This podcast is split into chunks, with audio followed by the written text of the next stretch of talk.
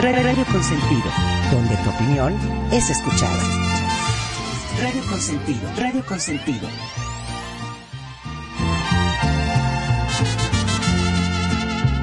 No vale nada la vida, la vida no vale nada.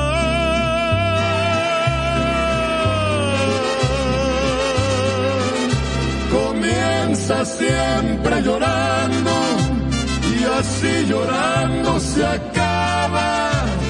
Por eso es que en este mundo la vida no vale nada. Bonito León, Guanajuato, su feria con su jugada.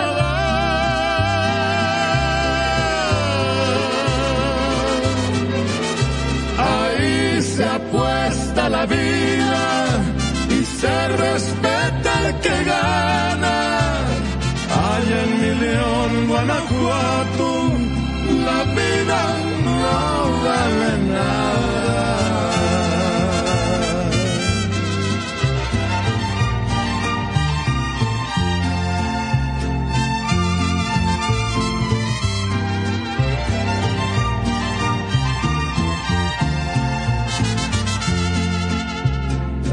Cristo de tu montaña, el cerro del cubilete. Piensa diferente, piensa diferente. Piensa en Radio Consentido, en Radio.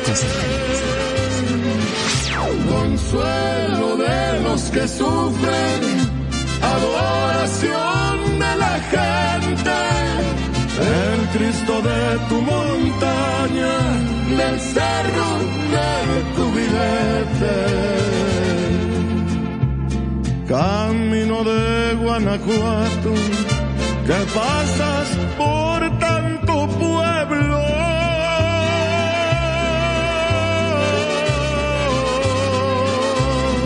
No pases por Salamanca, que ahí me hiera el recuerdo, vete rodeando Radio Consentido y Renegado Sounds Productions presenta su programa Las Notas de tu Vida.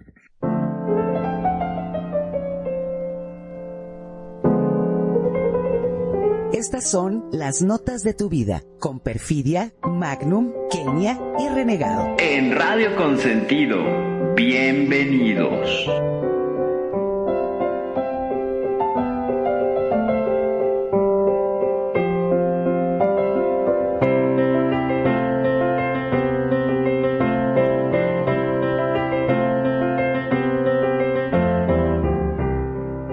Escuchar es volver a vivir. Las notas de tu vida. La música que marcó tu vida y la del mundo. Porque la música siempre fue una forma de comunicación. Buenos días, buenas tardes, buenas noches, a la hora que sea que nos escuches. Radio Consentido les da la más cordial bienvenida. Las notas de tu vida en su capítulo 34. Presenta. Fiestas Patrias de México.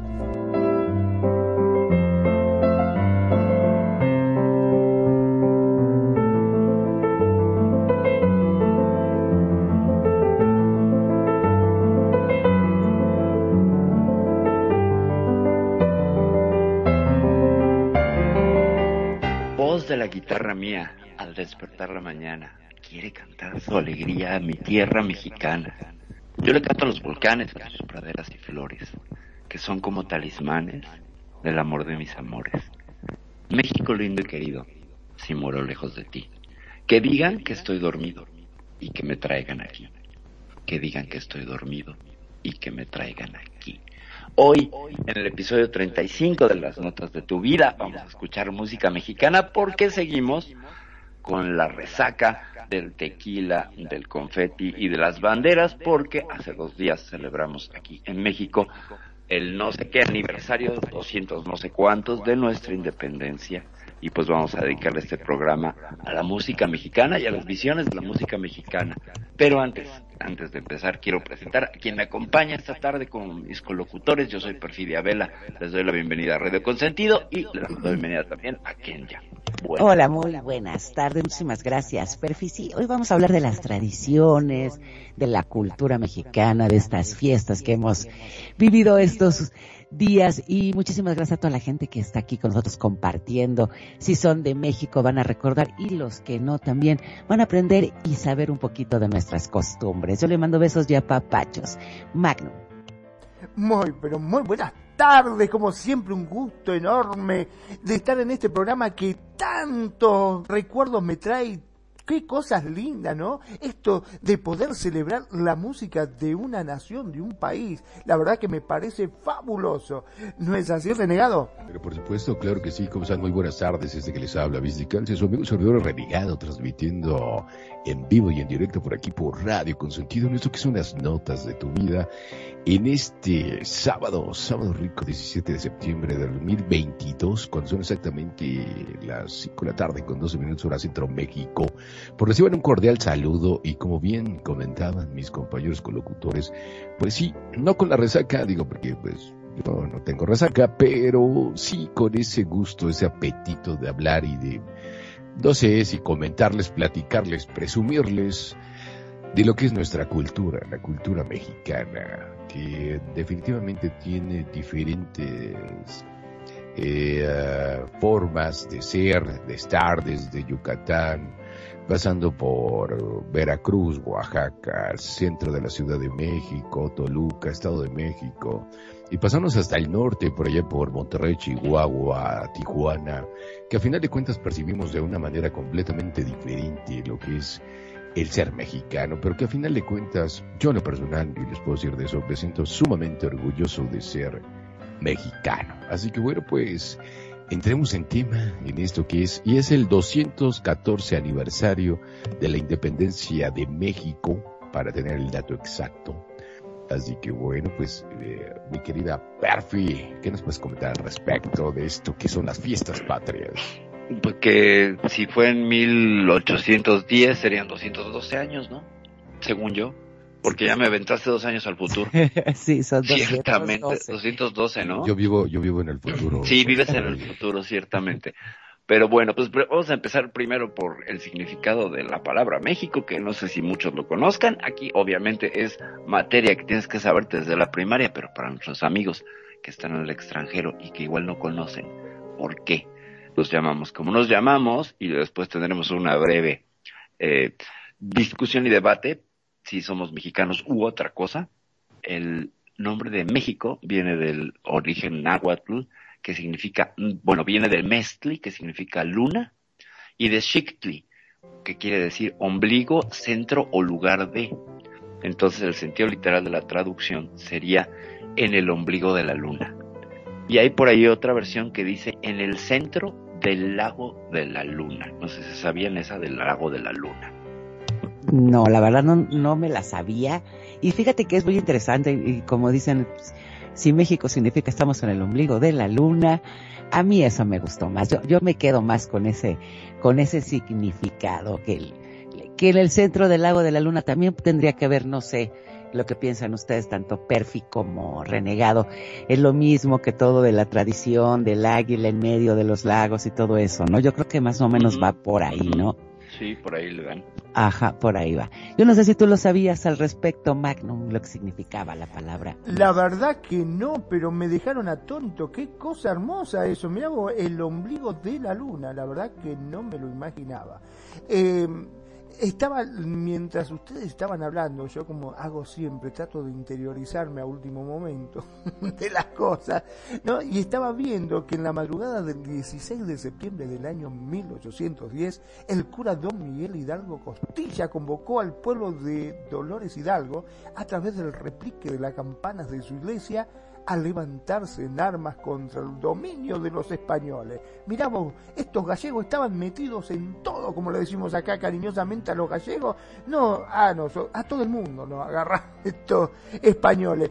El periodo de nuestra historia conocido como la Guerra de la Independencia empieza estrictamente hablando la madrugada del 16 de septiembre de 1810, cuando el padre Miguel Hidalgo da el llamado de al grito de Dolores y termina el 27 de septiembre de 1821, o sea, 11 años 11 después. años después. Exactamente, con la entrada triunfal del ejército trigarante encabezado por Agustín de Iturbide y Vicente Guerrero, a una jubilosa ciudad de México impresionante. La verdad que, que 11 años este, le duró independizarse. ¿Es así? 11 años, sí, sí, sí, es que es todo un desgarriate esa historia. Es De una hecho- historia muy, de hecho, muy sí. completa. Dale. De hecho, sí, y, y, y qué, qué- qué- qué datos tan buenos y, y tan juntos tienes, mi querido Magnum, cualquiera diría, yo por eso te voy a importar hasta, hasta México, porque ya, ya, ya podría darte la nacionalidad mexicana, mi querido hermano. Además, puedes, puedes decir en, en el consulado de Argentina que vos tenés un hermano, Un hermano mexicano. Claro. Entonces, ya con eso, ya la hiciste, ¿viste? Entonces, y sí, son datos muy importantes. De hecho, y sí, como vi comentas en tu información, fue hasta el 27 de septiembre. Eh, sin embargo, a- aquí entran varias cosas.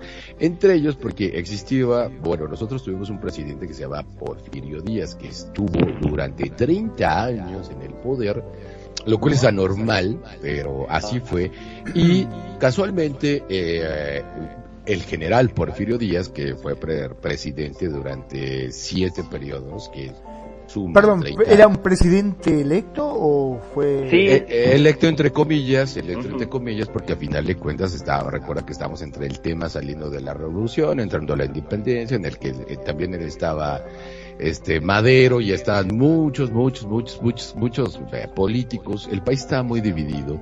Desgraciadamente, y hasta los días de hoy, eh, y, lo digo hasta el día de hoy porque nuestros gobernantes, en lugar de querernos unir como pueblo, como nación, como país, nos tratan de dividir y siempre hemos carecido o, ten- o- hemos tenido a lo largo de nuestra historia como país esa tendencia a, dividirnos y no, no, no- sumar, sino restarnos, ¿no? Entonces, eh, esto cambió a partir de que eh, Porfirio Díaz eh, celebró la grandiosa idea, estuvo 30 años de presidente, cambiarlo. eh, Porfirio Díaz, él nació en Oaxaca, entonces este era un general muy importante, él estuvo en batallas como la batalla de Puebla, eh, y, de hecho estuvo muy al pendiente de otras batallas, eh, y, y- y de ahí que, que se, ganara, se ganara el reconocimiento.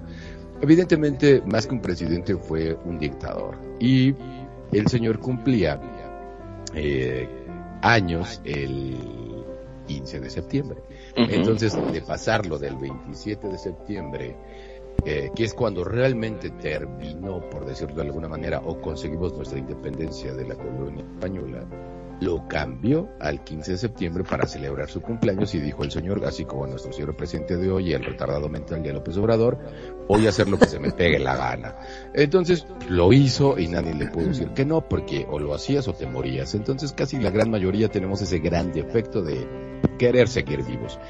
Y ya nadie le dijo nada, y más o menos es la historia de lo que, de lo que pasó y el por qué los mexicanos celebramos exactamente el 15 de septiembre eh, lo que sería nuestra independencia de España, que en realidad se consiguió el 27 de septiembre. Eh, que hay algunos datos más que nos puedas dar al respecto. Este, no, yo creo que, que son, fueron datos muy buenos. Y sí, fíjate que ahorita estaba, estaba viendo lo de cuándo cambió este, de, de quién fue el que realmente empezó a decirle México y fueron los mexicas. Y también estaba leyendo, yo creo que también eso lo de saber, Perfi, ¿por qué México no se escribe con J y se escribe con X? Tú lo sabes, este, Perfi. Pues supongo que porque viene del... Debería ser con Z, ¿no? México. Deberíamos de ser, si nos apegamos a Viene la- del mexica. al... Ah, Ah. yo pensé que era por los expedientes X.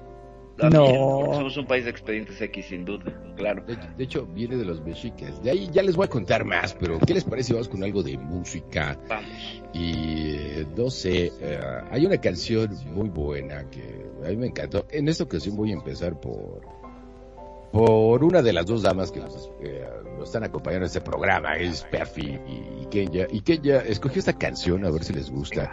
Esto es de, del Guacala que rico, de Don Luis Miguel, y se llama La Viquina, una canción emblemática. Kenya, ¿qué nos puedes compartir de La Viquina? Que es una canción que nos acompaña durante toda la vida.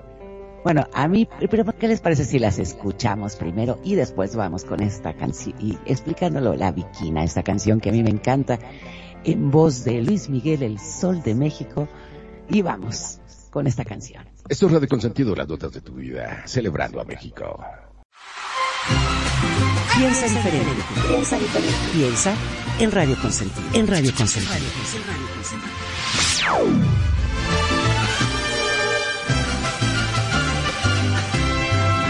Solitaria camina en la viquina, la gente se pone a murmurar.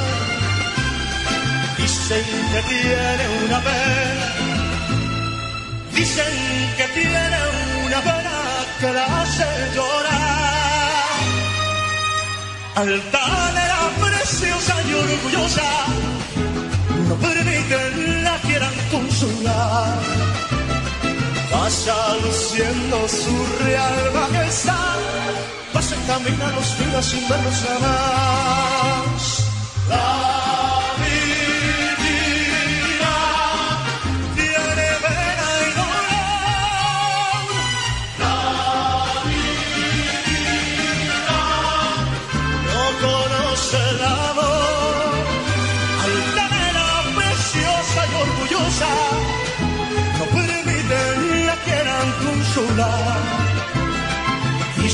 que alguien ya vino y se fue. Dicen que pasa las noches llorando por él. ¡Mi mariachi!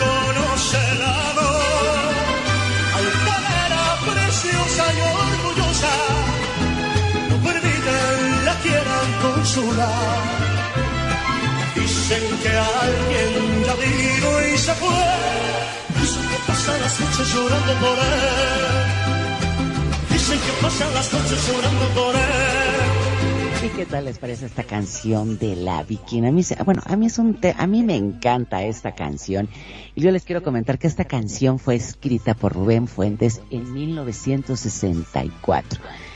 Rubén Fuentes tuvo muchísimos éxitos, pero yo creo que esta canción es muy emblemática, se canta, es muy representativa aquí de, de México, con todos los mariachis, con, con la voz de- del señor Luis Miguel. Y a mí es una canción que la verdad a mí me encanta. No sé tú qué piensas de esta canción, este, perfecto.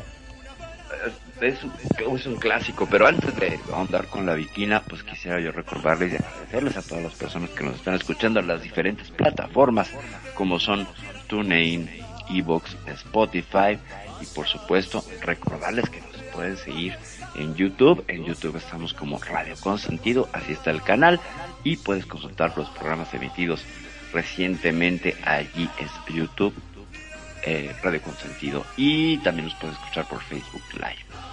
Y que con la viquina, pues es que yo pensé que era una canción más antigua, fíjate, no sabía que era del 60 y algo.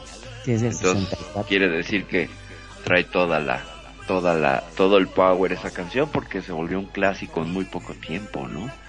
Ah, considerando que había otras canciones que eran icónicas, pero la viquina, pues bueno, es que ese- esos violines que tiene la viquina son épicos. No sé, tú por qué la escogiste, cuéntanos. Y fíjate que a mí, ah bueno, a mí esta canción siempre me gusta y como dices, yo creo que es por toda, toda la música, por la letra. O sea, a mí la verdad es una canción que me gusta mucho más que nada la letra. Obviamente ya cuando la oyes con todo la, con todo el mariachi, yo creo que es una de mis canciones favoritas y en verdad yo creo que, que la Viquina, o sea, hay muchas canciones que yo creo que son representativas y son clásicas, ¿no? Que ya como, como mexicano ya lo traes en el ADN, ¿no? Que es, hay muchas como el cielito lindo, de qué manera te olvido. Creo que creo esas las traemos en el ADN, pero yo creo que la Viquina también es una canción muy representativa. No sé qué pienses, este renegado. Definitivamente que sí, es una canción que, como bien dices, nacemos con eso, ¿no? Yo aprendo la cultura y, digo, bueno, aunque hay más música, eh, que no solo es el mariachi mexicano, también está la banda, está el norteño, está el guapango, está esta música, ah, los sones, también está ah, la de, a ver, perfecto, ahí me vas a tener que ayudar, porque se me olvidó ahorita eh, la música de San Luis Potosí, el que dice el del querreque, ¿te acuerdas? Que son ah, el querreque, son sones, ¿no? Esos son sones, sí, sí, sí. Si sean sones o no me acuerdo muy bien, la verdad no tengo el dato. Ajá, ahorita. Pero sí como es que es un son porque también hay otros que son las bombas, que son de Yucatán, de Mérida, Yucatán, pegadito por allá. Es un guapango huasteco. ándale, la música huasteca, ¿no? de la sierra huasteca. Ajá, del centro del país, claro que no tienen tanta difusión, pero sin embargo nos representan y, es algo muy singular de nuestro país, México. Y no sé, yo, yo amo ser mexicano. De hecho, les voy a compartir algo a nuestros queridos radioescuchas. Eh, ustedes no están para, para saberlo yo para contarlo, pero durante muchos años de mi vida profesional eh, eh, he compartido la parte y casualmente alguien de, mi trabajo, de mi oficina, me, dice, oye, ¿por qué dabas clases? No? ¿Por qué tantos años has dado clases? Porque yo, sumando todos los años que he dado clases en universidades, podemos sumar como 14 años dando clases eh, a nivel universitario. Y, no sé por qué le salió la, pregunta. ¿Por qué dabas clases? Digo, ah, es muy simple. Pues simple y sencillamente porque no me gusta no me gusta como el rumbo que está tomando mi país. Yo no tengo la... Yo ni soy ratero, ni soy asesino, ni soy político, o cual tienes que cumplir para ser político. Y este... Y a mí sí me importa México. Pero me cansé, saben mis queridos radioescuchas, yo me cansé de estarme quejando y no hacer nada. Entonces la única manera que se me ocurrió, ¿verdad?, a mis posibilidades es voy a preparar a las nuevas generaciones. No tan muchísimo claro que sí, por supuesto, porque pues soy profesor de matemáticas avanzadas, de informática y mecatrónica, pero también daba clases de, no solo daba las clases de eso, sino también de un valor agregado ya cuando eres profesionista con todas las vicisitudes que quizás en mi vida profesional se me han aparecido, para que de alguna otra manera tuvieran otra información, una información real que sale de campo, porque muchos años estuve en campo y, era para que las nuevas generaciones de mexicanos que hacen el esfuerzo por prepararse, por tener una carrera y ser productivos a nuestro país, eh, tuvieran otra visión, no necesariamente la correcta, porque pues es mi visión y no creo que tenga la razón absoluta,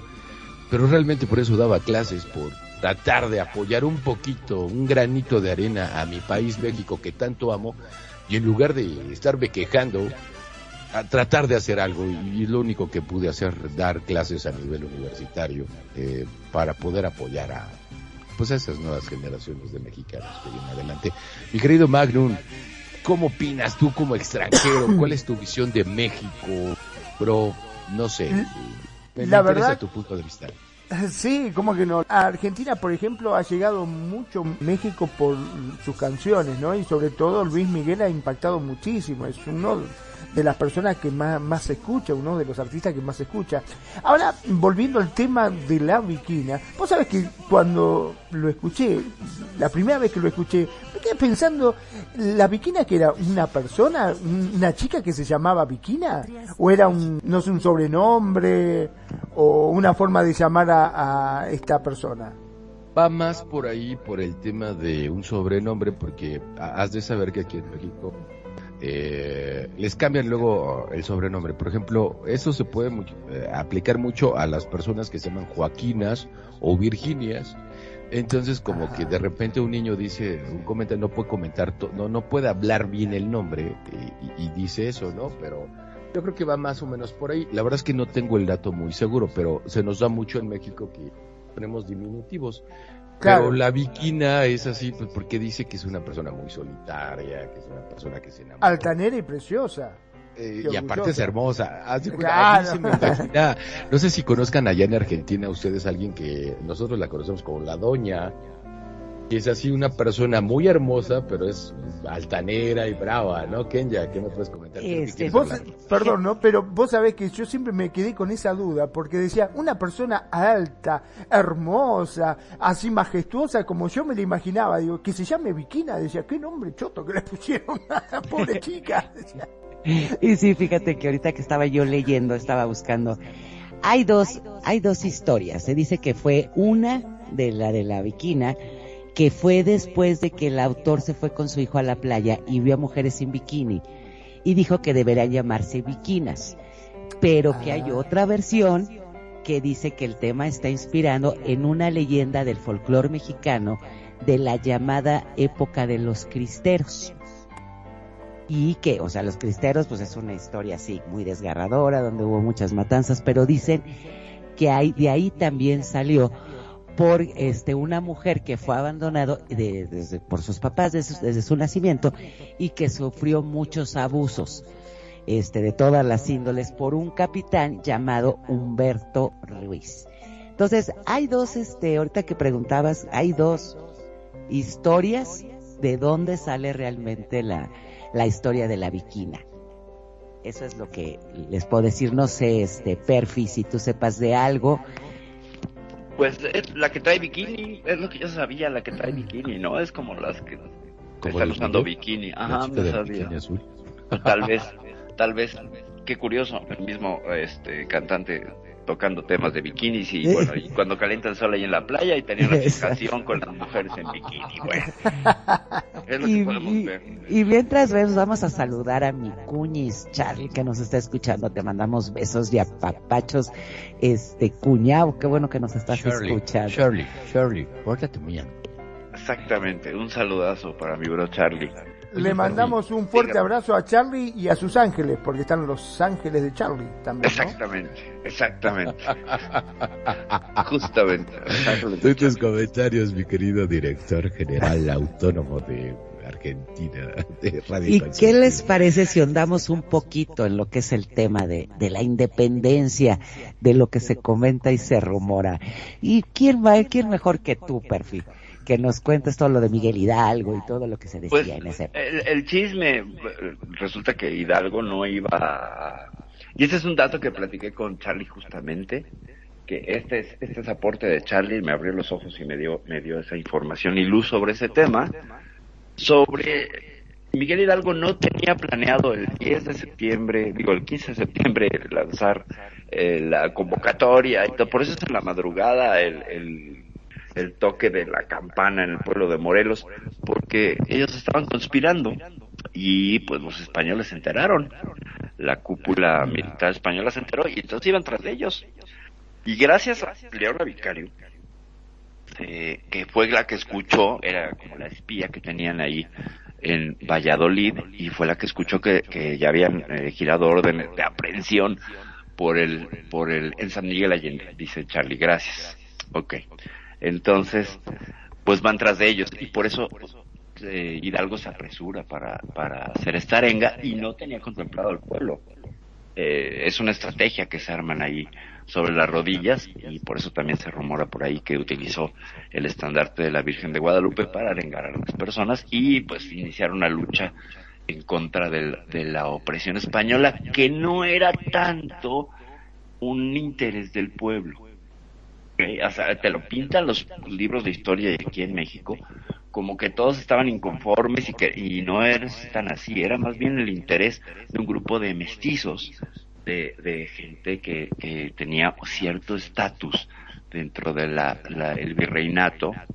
Entonces no era, no era el pueblo, esto no surgió desde abajo. eh, que se aprovechó del, del pueblo, bueno, sí, que el pueblo noble participó, sí, claro. Ahora, Pero no es la historia que nos cuentan.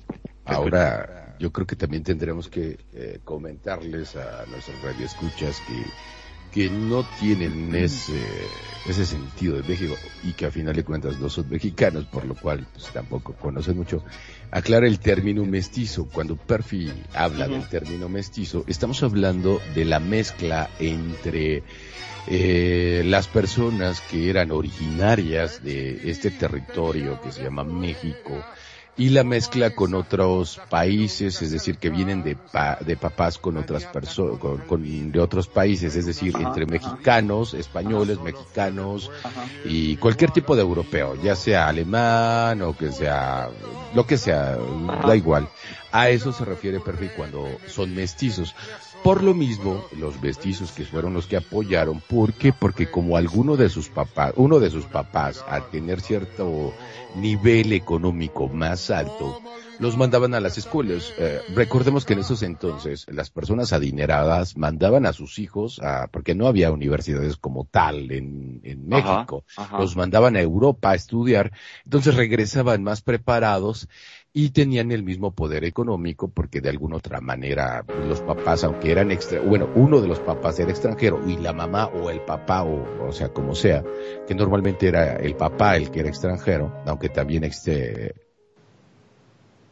aunque también existe eh, esa parte de que la mamá también era terrateniente, porque en esos entonces eran terratenientes, a eso llaman los mestizos y son los pudientes que tienen dinero, aunque son la mezcla de los dos, podían tener esa capacidad, no tanto como lo que eran los indígenas como tal, ¿cierto o no? Eh, Que el término correcto sería porque Hidalgo era criollo, no mestizo, ¿ok? Y los criollos eran aquellas personas que durante la época colonial eh, ostentaban cierta herencia, bueno, una herencia muy fuerte europea, y era parte de los sectores dominantes de la sociedad colonial y concentraban riqueza y poder y tenían gran prestigio social. Entonces, estos sectores usufructaban el trabajo de indígenas y esclavos. ¿saben? O sea, no era nada más la corona española. Ellos lo que querían era pues su negocio, ¿no? La verdad, la verdad ellos querían... Maximiliano, ¿recuerdas a. Maxili- a Maximiliano? se el emperador después. engañado, el Claro. emperador engañado. Él ¿no? viene, él bueno, viene después, ¿no? En la- en- con el inicio de las guerras de reforma, etcétera. El mismo siglo, pero que fue muy revuelto el siglo XIX, aquí en la historia de México, pero pues ese, ese, ese detallito con, con el, el cura Hidalgo y con su inicio de la gesta heroica, ¿no? Perfecto. Entonces- Oye, Perfi, Dime, y nos lo aclara Charlie, muchas gracias. Él hizo la- muchísimas gracias, Charlie, te estás portando muy bien. Exacto. Y Perfi, yo quiero que nos cuentes de esto. A mí en lo particular, esta canción que me pediste de Guapango, de Moncayo, es ¿Cómo una no? canción que yo, en lo personal, la vez que más la saboreé, que más la disfruté, fue, y estaba en el, en el Teatro Carlos Lazo de aquí de la Universidad Nacional Autónoma de México, la UNAM, este, viendo danza contemporánea. La verdad, todos nos paramos para aplaudirla. Eh, las bailarinas traían su traje, no sé cómo llamarle, como de, de Adelita, como de China poblana, ¿sabes? Con esas, las crinolinas, creo que se llaman, ¿no? Que, es un vestido largo y, y- y se ponen como una base de metal cubierta por tela para, para hacer los zampones, ¿no? Creo que es la palabra zampones amplios. Y bailando guapango, que para mí se me hace una, no sé, algo hermoso.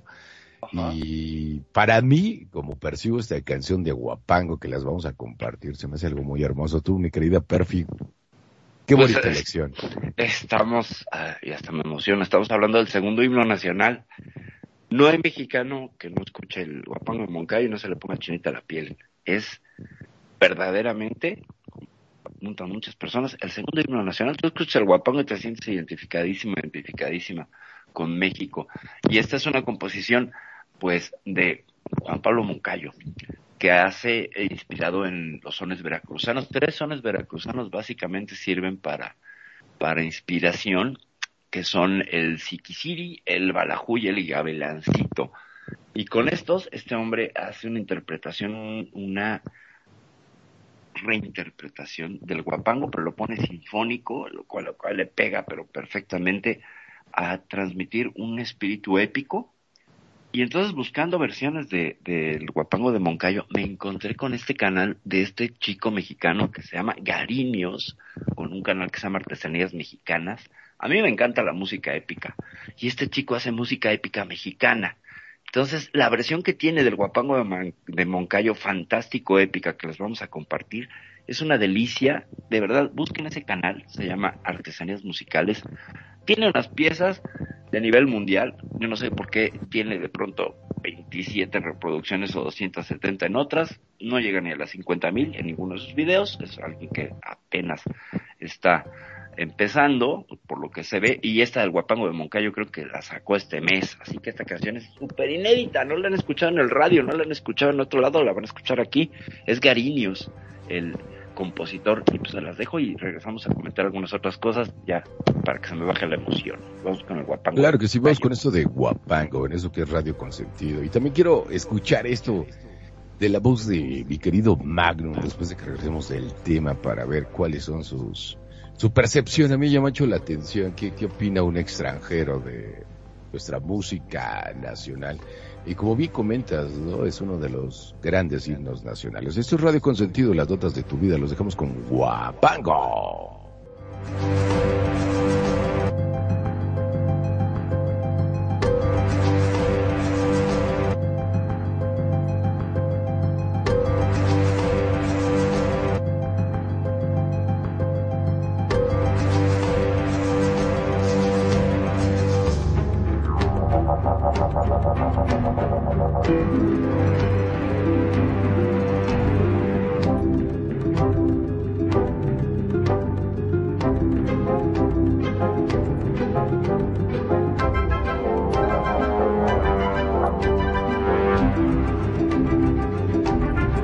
Consentido te acompaña, te escucha Y te consiente. como a ti te gusta. Vos somos, somos Radio Consentido.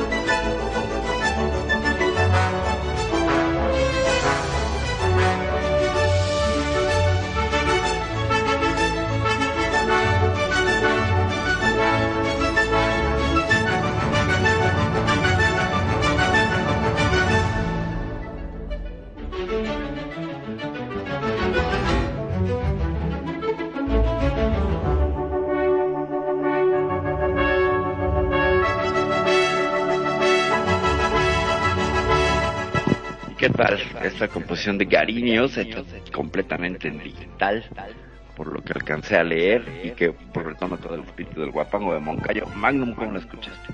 Ah, la verdad que me dejó totalmente asombrado. Eh, fuera del aire le estaba comentando que parece una filarmónica. Es impresionante lo bien que se escucha, la cantidad de instrumentos que parece que tiene. La verdad que me dejó totalmente asombrado. Ahora, hablando de asombro, cosa que me tiene totalmente asombrado es la cultura que tiene México, ¿no? Este, desde sus raíces, cómo siguen conservando su tradición y su música por sobre todo. ¿No es así, renegado? Sí, definitivamente. Y, y esto nos, nos lleva a ser un país, de- sí, de un desorden y siempre de, como que, no, tristemente separados. Y, y yo creo que no debería de ser así, porque La verdad que no. que yo creo que tenemos un gran potencial para poder cosas bien. Desafortunadamente, pues, los dirigentes que hemos tenido, lo único que les interesa es su propio interés económico, no salir adelante como país. Y, y Ken Yapú, conoce un buen de esto, tiene un buen de conocimientos de, de- de gente corrupta, no porque sea de su familia, sino porque está mucho viendo videos de, de, de, de personas corruptas, de todo lo que dicen los youtubers, y, y la verdad es que sí. Y sin embargo, algo que quería aportar, porque les voy a hablar, eh, en otra intervención les voy a hablar mucho, porque yo siempre que escucho Guapango, o cuando lo ponen, ya sea en la televisión, en algún video, en las proyecciones, siempre son nuestros símbolos patrios. Y es algo que yo les quería, les quisiera comentar, pero eso va a ser en otra intervención. ¿Qué, ya, qué me puede comentar al respecto? Y fíjate que, sí, ahorita que comentaba este Magnum que México es un país que siempre est- está conservando sus tradiciones. Tenemos muchas tradiciones que yo creo que a muchos que viven en otros países les llama mucho la atención. Por ejemplo, lo del Día de Muertos, el cómo se, cómo se festeja. También tenemos el Día de Reyes, el Día de la Candelaria, que el Día de la Calendaria se come este tamales. Tenemos obviamente el aniversario de la Independencia, la Guelaguetza este, los voladores de Papantla, este, el 5 de mayo también aquí, que es la batalla de Puebla, este, y mariachis, y nuestra comida, o sea, yo creo que México es un país que tiene una riqueza cultural y muchas tradiciones que, que se han conservado y que, le digo yo, a mí me, por ejemplo, yo creo que la tradición que más llama, las posadas, que más llama la atención en, de las tradiciones de México es el Día de Muertos. ¿Por qué? Porque aquí en vez de llorar se festeja con una fiesta, ¿no? Entonces yo creo que hay esas son muchas tradiciones que sí hemos conservado. No, no sé qué piensas al respecto, este, Perfi. Pues evidentemente somos un país que tiene una un gran arrastre cultural de pues, cientos de años, ya milenios, y que eh, sería menester mencionar de dónde viene todo esto, ¿no? O sea, porque la, la historia de México no empieza con la, con la independencia, empieza muchísimo antes con la partida de grupos de etnias utoaztecas del centro de como Arizona, de por allá, es que viene bajando la, la, la banda buscando una profecía, una profecía que les decía que iban a encontrar la tierra prometida, donde un águila se posara sobre un nopal y devorara una serpiente. Entonces todo este gran eh, camino buscando Aztlán, la tierra prometida por parte de este pueblo que termina dándole el nombre al, país, que termina siendo los mexicas, pero no empiezan como mexicas, se van transformando, van arrastrando y, y aprendiendo cosas conforme van migrando. Eso es súper interesante porque una característica de los mexicas que son súper adaptables en ese sentido, si no, no hubieran logrado crear el gran imperio que habían creado hasta la llegada de los españoles en 1521. Entonces, toda esta sumatoria nos, nos revela cómo hemos sido un pueblo que va aprendiendo y va mejorando las costumbres y las tradiciones, las va reinventando. Y es modificando una el ambiente. Claro, es una característica muy mexicana el irse adaptando y haciendo suyas muchas cosas y que bueno, viviendo en una aldea global como vivimos ahora desde hace tantos años, eh, en esta aldea global digital, lo que hemos eh, nos hemos dado cuenta y que esta canción eh, perfectamente la del Refleja ¿no? Moncayo, refleja es cómo la inspiración de la música épica que viene de los videojuegos y que viene de las películas y de los soundtracks de las películas, como esta amalgama de, ah, ok, este chico tiene una gran idea, dice cómo sonaría esto épico y entonces lo lleva a niveles a niveles altísimos. Y eso es parte de una tradición anahuaca porque eh, seríamos y ahí lo pongo yo en la mesa más anahuacas que mexicanos. Mexicanos los de Tepito. El resto somos anahuacas según la visión de la Tolteyacatl que es la visión de los olmecas y, an- y antecesores sobre la cosmogonía, es decir, cómo estaba hecho el mundo para los, nuestros, nuestros ancestros. Y esta visión, que lo que tenía era la- el sincretismo, que lo vemos, no importa que llegara la religión católica, se encargaron de esconder y de fundir sus dioses dentro de la, la, la cruz. Sus creencias, sus, ¿no? sus creencias, ocult- soterrarlas y ocultarlas y mantenerlas vivas. Por eso puedes ver aquí en México, como en muchos otros países, porque el sincretismo no nada más es mexicano, como muchas tradiciones espirituales y religiosas conviven. Por ejemplo, los mexicanos se dicen católicos, pero ponen una bolsa transparente cuando ponen un negocio para ahuyentar a las moscas junto a un amasijo que es un maguey tiene una imagen de San Miguel y un amarre rojo y todo, y que, que es una cosa ahí de muchas religiones para atraer la buena fortuna. No sé si lo han visto, es muy característico de los... De hecho, Local. pones eso para que no entren las moscas, es lo que dice. ¿no? O sea, Prim- para que pero no es que están negocio. juntos, claro. Ajá, pero que no entren las moscas, el símbolo rojo, porque nuestra cultura debemos de recordar y comentarles a nuestros radioescuchas que la cultura mexicana viene de muchas creencias también. Porque, por ejemplo, Perfi habló de voy, voy por encima de lo que es eh, esa parte de, de- de- ver esa parte mística de encontrar ese símbolo de el águila y el nopal. Ahora, yo les voy a comentar ah, que es parte de los símbolos patrios, que es el- uno de los símbolos más importantes patrios para nosotros los mexicanos. Uno es el escudo, el otro es la bandera y el otro es el himno nacional y un cuarto que se puede tomar como tal por la referencia que le hicieron es el ángel de la independencia. Pero en esta intervención les voy a comentar un poquito de eso que estaba ya adelantando Perfi, que somos los mexicas, bueno, son los mexicas buscando esto y sí, evidentemente llegando desde el norte de la República Mexicana, que en ese entonces no existía. Pero resulta ser que los mexicas están buscando particularmente el águila, la serpiente y el nopal. Porque resulta ser que antes de ser la Ciudad de México, esto le, le- le llamaban Tenochtitlan. Y Tenochtitlán significa entre tunas y nopales. ¿Por qué? Porque las nopales eran muy evidentes de aquí. Sin embargo, la Ciudad de México se fundó sobre lo que sería casi casi un oasis en un gran lago. Por eso le llaman el lago de la Ciudad de México. Y les voy a, y les voy a comentar el por qué. El águila para los mexicas era el poder cósmico del universo.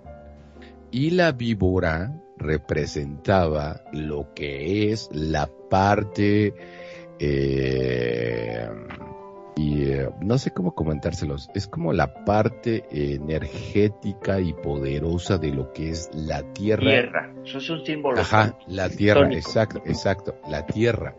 Entonces, los mexicas buscaban ese símbolo de un águila parada en un nopal comiéndose una, una serpiente, porque era la unión de la parte cósmica con la parte terrenal, y que eso a final de cuentas lo que nos deja es eh, el nacimiento de la unión de los dos mundos, tanto el cósmico como el terrenal, para llegar a tener lo que sería eh, la prosperidad, el éxito, lo que sea. En esos entonces, yo les voy a comentar, eh, esto era un lago, todo lo que es la ciudad era un lago, y empezaron a hacer lo que le llaman las chinampas. Las chinampas no es más que tejer, tejer eh, hierbas y, y empezar a hacer como tipo lancha, Mampostería. ajá, pero como si fueran lanchas, pero naturales, ¿saben? Para esos tiempos estamos hablando de 1500 y cacho. Entonces de ahí empiezan a, a- a empezar a, a- terraformar esto, por decirlo de alguna manera, para darle una forma. De ahí que, por ejemplo, nosotros en los temblores en la Ciudad de México y particularmente lo que es el centro de la Ciudad de México, que es el Zócalo, se empieza a sumir y se empieza a hundir porque en realidad era agua, pero los mexicas lo empezaron a terraformar para darle forma de que fuera un lugar donde puedas puedas caminar y estar y así poco a poco se fue formando esto. Y es una parte importante que quería comentarles. De ahí lo que es el escudo y, y tiene mucho que ver con la parte mística que manejaban también los mexicas. Ujú. Hay otro símbolo muy importante que es la bandera, el verde, blanco y rojo. Y eso va cambiando el, el- el- el sentido del porqué de la bandera. Me gustaría comentárselos. Anteriormente, resulta ser que, que- el- los símbolos patrios, los colores como tales, han cambiado. Eh, al principio de la bandera, eh, empezaba que el verde era como que la prosperidad, la tierra y la, ah, la parte, la parte de, de- porque pues, vivían de la tierra, ¿saben? Y por eso es el verde. En la parte blanca de lo que hablaba era de, su parte mística, que ahí hablamos del águila, ¿saben? La- las creencias, la pureza. Y el rojo en esos entonces era la unión, era la fuerza. Eh, y la fuerza daba la unión. Posteriormente, después de eso, los cambió Porfirio Díaz para que los colores patrios fueran completamente diferentes. Pero todo ha tenido bastantes cambios para, para llegar a lo que somos. De hecho, el himno nacional es algo que ha cambiado mucho, pero eso se los hablaré en otra intervención. Mi querido Magnum, ¿qué opinas al respecto de todo esto que te estamos comentando de lo que es nuestro México? es asombroso, no deja de sorprenderme.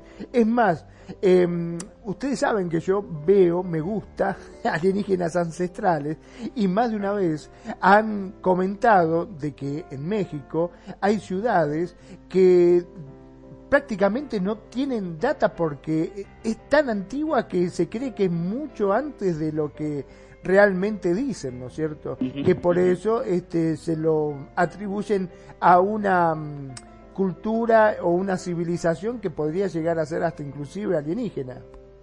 Hasta Sí, dónde se remonte, ¿no? Mm, em, Es una cosa de, de loco este, la cultura que tiene y lo que a mí me gusta de México sobre todo es como ustedes conservan todavía su cultura. Porque eh, si bien en Argentina, digamos que somos un país bastante joven, este, que no tenemos esa cultura que tienen ustedes, pero nosotros somos como una bandera, ¿viste? Mm, Constantemente nos estamos cambiando por ahí a culturas que están viniendo de otros lados y a la juventud le gusta y bah, les mandamos y salen con esa y lo bailan Pero- y, pero- y lo disfrutan y no conservamos nuestras raíces, que es lo que Pero, a mí más me duele. pero algo, algo que sí tengo que decir, mi querido hermano, es algo que pues, yo sí reconozco y que nosotros no tenemos. A mí me encanta eh, eh, ese amor por su país que tienen los argentinos, de que vayan donde vayan, así vivan 10, 15 años, en Italia, en Francia, en México, porque aquí hay muchos argentinos, o a España, jamás pierden el acento argentino, ese acento tan hermoso que yo, a mí me encanta. Y desafortunadamente, y no me dejará mentir eh, Kenya, nosotros no, o sea, a donde vamos nos, como que nos, nos cambiamos el, el acento. Es algo que a mí me ha pasado y es algo que no estoy de acuerdo, pero Kenya, tú lo sabes y también lo has Sí, sí, yo creo que sí, ¿no? Lo que bien decía yo, sí, yo sí admiro mucho lo que son personas extranjeras que conservan su, su acento. Obviamente va cambiando según el, el país en donde estén, pero este, yo sí he visto, y eso es lo que aquí conocemos como malinchistas, ¿no? El que se van tres días a España o cuatro a Argentina, Uruguay, a donde quieran, y se pierde, ¿no? Ese, ese acento. En lo que es costumbres y tradiciones, tienes toda la razón, Magno, sí se conserva, pero el acento que se tiene en México sí se pierde luego muy fácil, ¿no es así, Perfil?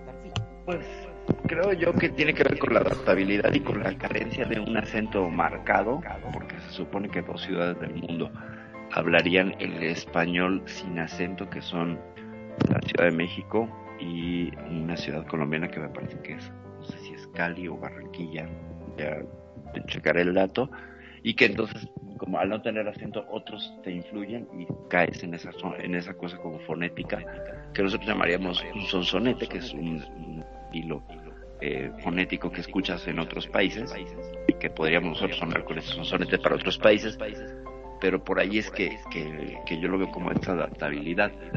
Ciertamente muchos mexicanos que emigran al extranjero pues se adaptan y se difunden, que ya sería toda la cultura pocha que llamamos nosotros a los mexicanos que se van a Estados Unidos y que pierden sus raíces, ¿no? Y que de pronto tenemos esta cosa de distancia y que es mutuo, ¿no? Pues, ellos no son mexicanos, son norteamericanos, pero hablan español y conservan ciertas tradiciones y, ¿no? Y nosotros de este lado estamos como, si eres mexicano no le hagas, ¿no?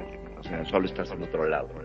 Creo de pronto que la adaptabilidad a otros acentos Pero- sí se dan muchos mexicanos, pero no en todos, ¿eh? No, pero, Pero- pasa, pasa entre nuestras, entre nuestros eh, lugares, por ejemplo. Yo puedo hablar perfectamente, eh, me paso cinco días en Monterrey, en el norte, y, se- y, y yo soy norteño, entonces me saco las, pero no, porque la gran mayoría de mi vida la he vivido en la Ciudad de México. Sin embargo, estoy allá y, y regreso hablando como los de allá, ¿no? O sea, también pasa, por ejemplo, no sé si alguna vez has tenido alguna amistad que se vaya a Mérida, mare, lindo, y dentro del mismo país tenemos una forma muy diferente de hablar. Y yo Claro. he visto, yo he visto compañeros de trabajo que, que están, de repente los mandamos a Mérida, no sé, medio año, un año y regresan. No sé, es más, es más, con alguien que lo he escuchado y lo he visto.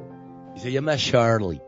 Charlie empieza a decir frases de, de mi otra hermana que se llama Bárbara. Bárbara. Ella es de Veracruz. Y empieza el Charlie con, sí pues, sí pues. Y le digo, ¿y eso qué, güey? O sea, pero hasta en el mismo país, eh, si te vas, pierdes muy rápido. Yo no sé si pues sea por encajar o porque te gusta, pero hasta empiezas a cambiar el mismo tonito, porque tú sabes perfectamente, Perfi, que, que cambiamos el acento en todo el país de México, no es el mismo, carnala. No, claro, el- hay muchísimos acentos en el mismo país, ¿no? Y aquí, al menos, hablaríamos de cuatro, que sería el norteño, que es el iñor, ¿no? ¿Cómo estás? Y no sé qué, que es muy cantadito. Fierro, compadre. El fierro, compadre. Y el, de- el del centro, que sería... eh, es que tenemos dos aquí en Chilangolandia, ¿no? Este Sí. que están oyendo y el... ¿Qué te pasó, mano? Pues, ¿qué estás haciendo, no? El del ñerito, el del, el del, Exacto. el del cuatito, Y ¿no? cada que dice algo dice, ¿no? ¿No? Ah, es que es esto y esto, ¿no? ¿No? O chale, ¿qué tranza? Ah, Porque pues la verdad es que mira, buena onda, güey. O sea, o le bajas de cremas o le subo a los huevos, carnal. que, que, que- que muchas veces, o sea, no entendemos, Magnum. O sea, no te preocupes si no entiendes. O sea, ese, ese tonito, yo- a- hay veces que, que ni uno viviendo aquí le entiende. O sea, son muchos modismos, ¿no? Así. Claro, claro. Como el chavo del Muchos 8. cre- Ah, eh, sí, pero No, el sería... chavo de ocho no es tendencia. Pero es, pero es más, no. Ay, y sabes qué luego nos pasa, por ejemplo, como mexicanos que creen, si vienen a la Ciudad de México, como bien decía Perfi y Renegado, hay un sector de la población que tiene cierto tonito, como estaba diciendo de chale chido carnal. Y muchas veces creen, El calor. ajá, el calor, y muchas veces cuando eres mexicano creen que hablas igual. Y no, eso es, es un sector de la población que habla de ese, de ese modo. No sé si a ti te pase lo mismo, por ejemplo, Magnum, allá en Argentina donde vives, que hay un sector que tiene más modismos que como tú lo hablarías, ¿no? Obvio, los porteños hablan Claro, a la gran- exactamente. la gran- a, la- a las demás, a las demás provincias. A ver, un Por ejemplo. no es lo mismo, ¿no? Magnum, Bueno, a ver, a ver. Exacto, por ejemplo, los porteños hablan de una forma eh, más tanguera por ahí, más arraigada. Y también tenemos una provincia que se llama Córdoba, que tienen un cantito y te habla que hace loco, que te va, que conta y que dice y así tiene un, Que parece un poco a los chilenos, ¿no? El contay el... El contay, exacto, tal cual. Este tienen, sí, sí, sí, hay muchos que tienen un, un acento muy notable. Bueno, de hecho, muchos porteños cuando salen y dentro del mismo país, te- me refiero, ¿no? Van a una provincia, tratan de camuflajear su forma de hablar, porque en donde eh, No los quieren, ¿verdad? Los porteños no lo ustedes no quieren, los quieren. no, no lo quieren. Te- lo que primero te dice es como si fuese una mala palabra. Yo cuando voy a algún lado o cuando voy a Córdoba, claro, por mi acento, me mira y dice, ¿vos sos porteño? No, ¿qué te pasa, loco? ¿Qué voy a ser porteño? Yo soy de Mar del Plata. Ah, ah, perdón, perdón. No, no, porque tenés un acento medio raro, te dicen, pero sí, Hasta 15 nadie quiere ser porteño. ¿no? Tal cual. Tal cual. Y, fa- y faltó aquí en la Ciudad de México eh, la contraparte del ñero, ¿no? Ah, que- sí. que, ah, lo podrías eh, ilustrar, mi queridísima Kenia, con el de papa en la boca, por favor. Ajá, o sea, que hablas todo así, que qué onda, ¿cómo estás? O sea, te quiero mil, muchas gracias. O sea, es O sea, el... O sea, O sea, la ¿cómo buenísima onda, gua. Ah, sí, o sea, ah, sí. la buenísima onda, gua. O sea, agarra la onda. O sea, disculpa, pero mis oídos, ah, cuando te escucho hablar, salen como nopales, ¿sabes? O sea, como que, Que eso no es buena onda. Que eso es Pero lo que tú conoces. papas de la boca, carnal. que, que lo que tú conocerías, yo- o sea, yo lo que sé es que, por ejemplo, allá la gente son los que les dicen chetos o cómo le dicen Claro, cheto. sí, sí, sí. Sí, es Chetos, son ese, ¿no? chetos, sí, sí. Ajá. Tal cual, igual, aquí se igual, le dice igual. como fresas. O sea, fresa o niño bien, que son los famosos niños bien. O los virreyes. Serían como los criollos de la... no- Como los criollos, más o O menos. sea, que, o sea que Hidalgo debió haber dicho, mexicanos. Mexicanos Mexicanos. al grito de guerra. Gracias, O sea, gracias, total. Tendría, no, es que no tenía acento español, yo creo que hablaba fresón, ¿no? Era fresón. No sé, no viví en su época, no te Y, puedo o sea, el Hidalgo era de gente acomodada, sí es Claro, cierto. sí. Entonces sí, en vez de decir, viva México, o sea, ¿cómo, cómo diría? Pues, es que no dijo eso, pero eh, ahorita busco las palabras que Vamos a la garra. Vamos a la guerra. Oiga, ¿qué les parece si vamos a un, a, un temita? ¿Qué les Vamos parece? a darle. ¿Qué les parece? ¿Qué les parece? Si vamos a un temita, porque ya hablamos bastante y este programa es de, de platicar, comentar, degustar, pero también de música. ¿Qué les parece si...? Porque, y les voy a comentar, mis queridos radioescuchas, eh, México no solo es música ranchera, mariachi, tequila y son. También tenemos una parte, yo soy orgulloso de ser, que es la parte norteña, de allá de Monterrey, de todo lo que es la parte de Chihuahua, Sonora y todo ese tipo. Y tenemos otra, otro tipo de música, no necesariamente la música ranchera. Y yo quiero poner algo que pues, para mí, yo soy muy orgulloso de ser de, Monterrey, Nuevo León, de San Pedro Garza García, Nuevo León, Monterrey, México. Y les voy a poner algo que esto va con acordeón, esto no es con mariachi, esto es con acordeón, con guitarrón, con guitarra. Y esto va así, y esto se llama, estos son los herederos de Nuevo León, y se llama El Corrido de Monterrey. Y la verdad es que a mí me encanta esta canción, de hecho cuando me casé eh, con la ya, ya, le dije al DJ que mi DJ fue mi cuñado Ricardo Vale, le mando un abrazo y un beso en la mejilla a mi super bro, Ricardo Valen, si es que lo está escuchando por ahí o alguien lo está escuchando en su familia, pues bueno, Ricardo Valen. Y le dije, ¿sabes qué? Quiero que arranques con esto, compadre, porque yo voy a casar con, pero voy a casar con esto. Así que vamos con algo, esto se llama El Correo de Monterrey. Es música norteña y pues a final de cuentas Monterrey es parte de México. Venga, Zule, yo, yo, yo lo pongo, esto es Radio Consentido, las notas de tu vida.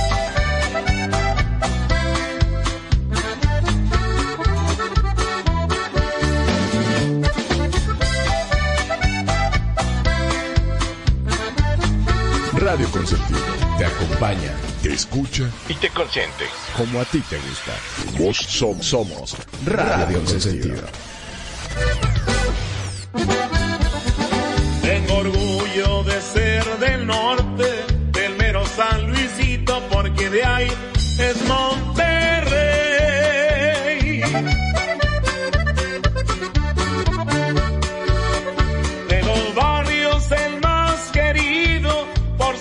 Reinero, sí señor. Barrio de donde yo soy. Y es por eso que soy norteño de esa tierra del sueño que se llama Nuevo León.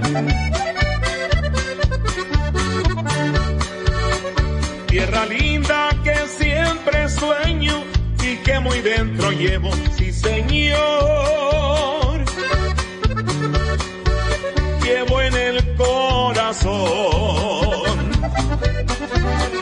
Desde el cerro de la silla diviso el panorama cuando empieza a anochecer.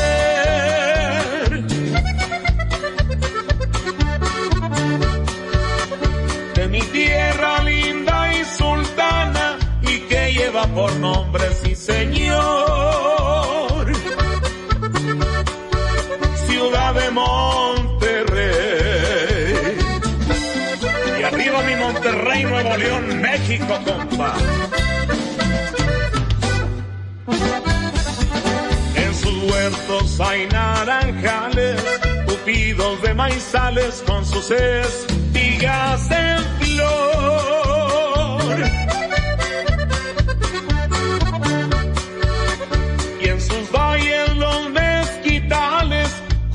Caminos reales y señor.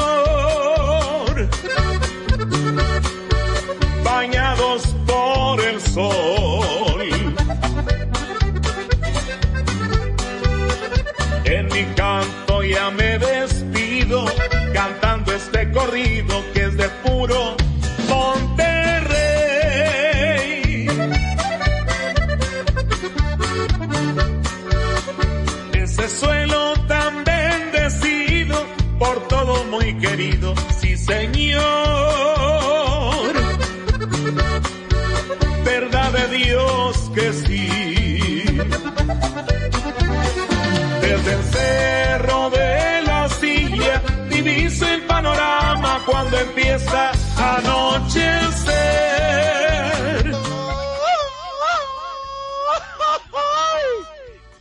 Monterrey! Sí, señor.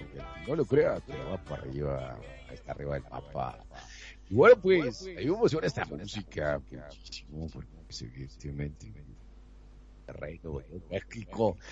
Y esos son los norteños. Y, y este es el acordeón, el guitarrón, la guitarra, todo ese tema que a mí me, pues como se, han- se habrán dado cuenta, pues me emociona bastante.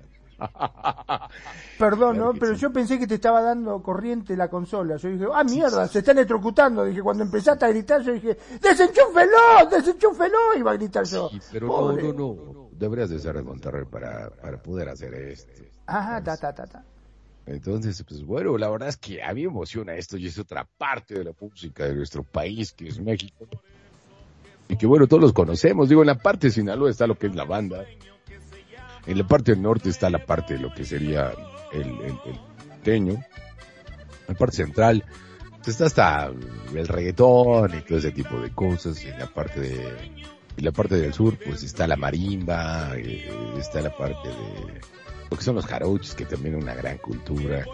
Y no sé, pero también quería presentarles otra parte de México, que definitivamente sí, yo creo que por eso me siento tan orgulloso de, de ser mexicano y haber tenido esa posibilidad de, de, de haber nacido. Y me recuerda mucho la señora Chabela Vargas, que Chabela Vargas no era mexicana, creo que era peruana y, y es que un día le preguntaron a Chabela Vargas que era peruana y cantaba muchos corridos mexicanos y le decía, oye Chabela Vargas, pero ¿por qué cantas esto si no eres mexicano? Y creo que eso ya lo comenté en otro programa. Es de Costa Rica. Ah, de Costa Rica y, y dijo Chabela Vargas, los mexicanos somos tan cabrones que nacemos donde se nos pega la pinche gana.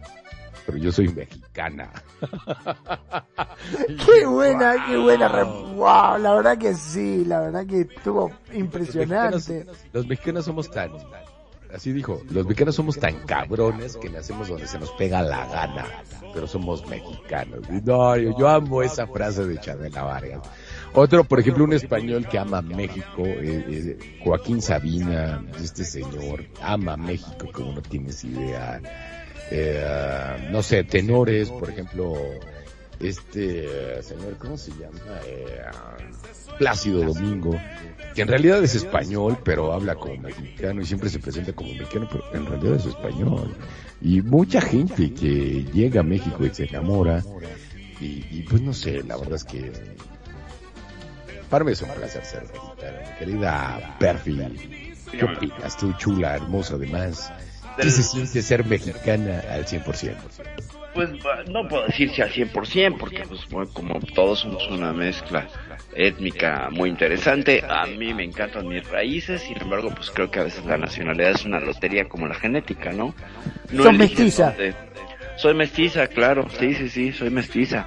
Tengo, hasta donde sé, sangre española, francesa, yaqui, y pues por supuesto este azteca y por ahí también debemos de tener sangre de la tercera raíz que tenemos todos los mexicanos que es la sangre negra que casi no hablamos pero tenemos influencia de, de, de todos los esclavos negros que vinieron eh, no, no obviamente no por su no por su propia voluntad pero fueron traídos por los españoles porque hay mucha mucha eh, eh, influencia de, la gente negra. No se habla de esa tercera raíz, pero sí la debemos de tener. Es que siento yo, obviamente, aprendes a querer el terruño, ¿no? Aprendes a querer la tierra que te, que te alimentó, que te crió, que te dio sentido y cosmovisión, etcétera, y obviamente la adoras y la amas, ¿no? Y después entiendes que puedes fundirte con otras culturas, lo cual a mí me parece genial creo que las fronteras son interesantes, pero deberían de ser diluidas en aras de que todos terminemos siendo pues habitantes de esta de esta gran canica azul en la cual todos compartimos y podríamos estar mucho más hermanados en ese sentido. Pues yo yo quisiera tener una una eh, ascendencia mucho más diversa pero pues bueno es la que me tocó eso es lo que siento yo. Y bueno por supuesto me gustan los tacos. Venga Y yo creo que si no eres la única, a mí me encantan los tacos y las gorditas. O sea, yo podría vivir el resto de mi vida comiendo gorditas de chicharrón. Que era que Ay, te voy a- qué susto. Yo digo, ¿cómo se come una gordita? Digo, ¿qué son Ah, mira. caníbales? La gordita. No, no, no. ¿Qué es eso? ya ves, es que eso viene de los aztecas. Pero, pero haz de cuenta, pero te voy a decir, ándale, haz de cuenta que la gordita es una tortilla gruesa, para que me entiendas, Magno, con Mismo que chicharrón. las personas. No, no, no es lo mismo. Claro, porque acá en Argentina nosotros le decimos gorditas a, a las personas, por ejemplo, uy, che, estás gordito o, estás Claro, gordita a las también, mujeres. Aquí también, pero haz de cuenta que la Tiene gordita mucha es grasa igual que aquí. Y las gorditas Claro. también, y las gorditas también tienen grasa las que se comen, pero son sabrosonas. Toda gordita que se precie de ser gordita tiene que ser tan grasosa que en el papel de revolución que te la dan lo deja transparente, o sea, abre una ventana Wow. de grasa. Aparte las gorditas son agradecidas. Este, yo estoy hablando de, de las gorditas de comer de chicharrón, yo podría morir y comer toda la vida. Y fíjate que sí, o sea, yo creo que, que lo que es la comida, este, no sé, también eh, tenemos amplio menú aquí de comida mexicana y también mucha gente cree que todos los mexicanos comemos demasiado picante y la verdad Eso. es que no. Nosotros Eso es lo que quería saber. no, y yo te voy a decir una cosa, aquí hay, aquí se vende algo que se llaman esquites, que es elote, que es el, como el choc, pochoclo, ¿cómo le dicen ustedes al maíz? Este, Pochoclo, pochoclo. pochoclo. Ah, pues haz de cuenta que es el pochoclo que lo, que lo hierven y le ponen mayonesa, le ponen queso, y siempre te preguntan, ¿del chile que pica o del que no pica? Correcto. Y siempre pica. O Y sea, siempre pica aunque lo pidas Pero, pero si un día vienes a México, Magno, siempre, y ahí sí tienes que ser muy puntual. Observa al idiota que lo está poniendo. Porque si te pone del que pica, vas a parir chayotes y vas a rayarlo. Y- Es lo que se conoce- Si se dan cuenta que eres extranjero, le ponen del Le que ponen pica más. Ento- entonces, si tienes que decir del que no pica. Ah, ah, por ejemplo, uh, y te voy a decir, esto pasó en 1977. Resulta ser que el presidente que estaba a cargo, que no recuerdo ahorita su nombre, invitó a la reina Isabel, a la reina Isabel, a México y los retardados mentales hicieron que comida mexicana pero con demasiado picante. Y lo que cuenta la historia es que le dio hasta chorro de lo pico, aparte del ardor del hocico que ya es bastante que decir, le dio chorro Es lo que a habían la reina Isabel porque comió demasiado picante y pues los ingleses no comen mucho. So hot, so hot. Es lo que aquí conocemos como la venganza de Moctezuma. Wow. Pero eh, me, me comenta por acá Charlie que le dieron mole, ¿eh? Y que no fue por el chile, sino por los condimentos del mole. Que el mole también es súper pesado, o sea, claro. ajá. El mole hay que, eh, hay que hay que informar a la gente que no lo conozca. Es un alimento que es una pasta muy típica de ciertos estados aquí en México. Lo puedes encontrar en cualquier lado, pero los tradicionales son en Jalisco y en Puebla. Son los dos. No, Oaxaca. Oaxaca también. Bueno, y Oaxaca. Pero no solo es pasta, también es polvo, recuerda. Es un polvito que se vuelve una pasta para poderlo comer eh, decentemente, ¿no? O No, sea, pues, lo- lo que pasa es que te venden mole, te, te- venden mole en pasta, como bien lo comentas, y te vienen y te venden mole eh, en polvo, claro. polvo, el cual viertes en caldo de pollo, ¿sabes? Hierves primero el pollo, ah, porque soy un buen cocinero. Muy a ver, rico. venga, Les voy a venga. dar la receta. Pasa. Cuando vengas para acá a México, que te digan, no, por ejemplo, el mole más rico, por ejemplo, el mole que ya está preparado así normal, tú puedes agarrarle, puedes poner, aquí en México hay unas cosas que se llaman galletitas de, de, anim- de- de- de animalito, y mueles eso, le pones un poco más de canela y le pones, aquí hay un chocolate, ¿sabes? Un chocolate que se llama chocolate abuelita, ¿sabes? Entonces eso lo disuelves con, con agua y le pones algo de cilantro, un poquito de, de- de pimienta, pero muy poquito, y le pones el caldo y lo mueles y eso se lo pones al mole para que le dé más consistencia y sabor. Si puedes ponerle también un poquito de lo que serían este almendras y tantita, unas dos, tres este nueces, no sabes, el mole lo mejoras como no tienes idea. Qué Al rico. final cuando lo sirves le pones a jonjolí encima. Ahí te puse una foto para que la veas, Magnus, lo que es es el... un manjar de los dioses, el mole bien preparado. El mole, como tal, lleva mucho chile. Lleva chile ancho, lleva... Pero casi chile no pica. Pero casi no pica. Bueno, a nosotros no nos pica tanto. Y mira que nosotros no comemos demasiado picante. Pero alguien que no está acostumbrado podría caerle de peso. Y más si eres una persona viejita y reptiliana como la reina Isabel, seguramente te va a desmadrar el estómago. Ahora, hiciste un comentario que eh, me, me- merece eh, que hagamos una precisión. Dijiste que hay un chocolate, ¿no? Aquí es el chocolate, ojo, Ah, claro, sí. ojo. O sea, ahí eh, de la poquita Que aportación también está el mundo. Ibarra, también está el Ibarra. No, no, no, me refiero al cacao. Me refiero al, Ah, al- ya, ah, el claro. chocolate conocido, pero es una planta endémica y originaria de México. Ah, mira vos. O sea que el cacao salió de México El directamente. cacao salió de México. De hecho, de hecho el cacao, para ser más precisos, ya con el comentario que dice Perry, anteriormente los mexicas y los aztecas utilizaban el, ca- eh, el cacao como, como moneda de cambio. Por los, por los mayas y los aztecas, Exacto. incluso en el tianguis de Tlatelolco, el pudiente traía Cacao. Exacto, entonces era como, en lugar de sacar dólares o, o pesos o, o- o lo que tú quisieras, dabas cacao. De hecho, aquí hay un, me- hay, hay un mercado aquí en la Ciudad de México y anteriormente eh, ni siquiera había moneda de cambio. Lo que hacía, se hacía algo que nosotros conocemos como el trueque. ¿Qué es el trueque? Es decir, yo tengo una chiva, yo quiero una chiva. Ah, pues sabes que yo te doy 15 gallinas y tú dame una chiva. No había moneda de cambio en esos entonces. Y de ahí sale también lo que es el trueque, es decir, eh, tú dabas lo que tú tenías a cambio de algo del que el otro tenía, pero no es lo mismo una chiva ah, que unas gallinas. Entonces, tengo tantos gallinas y tengo tantos huevos, o sea, huevos de gallina, obvio. Entonces, este, los intercambiaban por diferentes comestibles que otros producían. Y, y de ahí sale. Y sí, como bien dicen aquí, el cacao, pues es, es aquí de México y aparte, o sea, fue hecho por lo que fue los mayas que estuvieron 2500 años para, y eso era para una bebida que se llamaba, yo creo que Perfi no me va a dejar mentir, el chocatl, El chocolate. y este, y de ahí es donde sale, y como bien decía Renegado, se, se utilizaba como moneda, y este y en la actualidad algunos países africanos son los principales productores del mundo mientras que en México eh, desgraciadamente este cultivo tiende a desaparecer eh, por todo lo que son las enfermedades y las plagas. Pero aquí se utilizaba mucho el exacto el cacao para preparar las bebidas dulces y como bien dicen como dinero de cambio pero sí de aquí viene el chocolate como es conocido Chocolate. ahora. El Yo siempre chocolate- pensé que era suizo. Vos podés creer que acá siempre es uno, al menos este, creíamos que venía de Suiza, ¿no? El chocolate.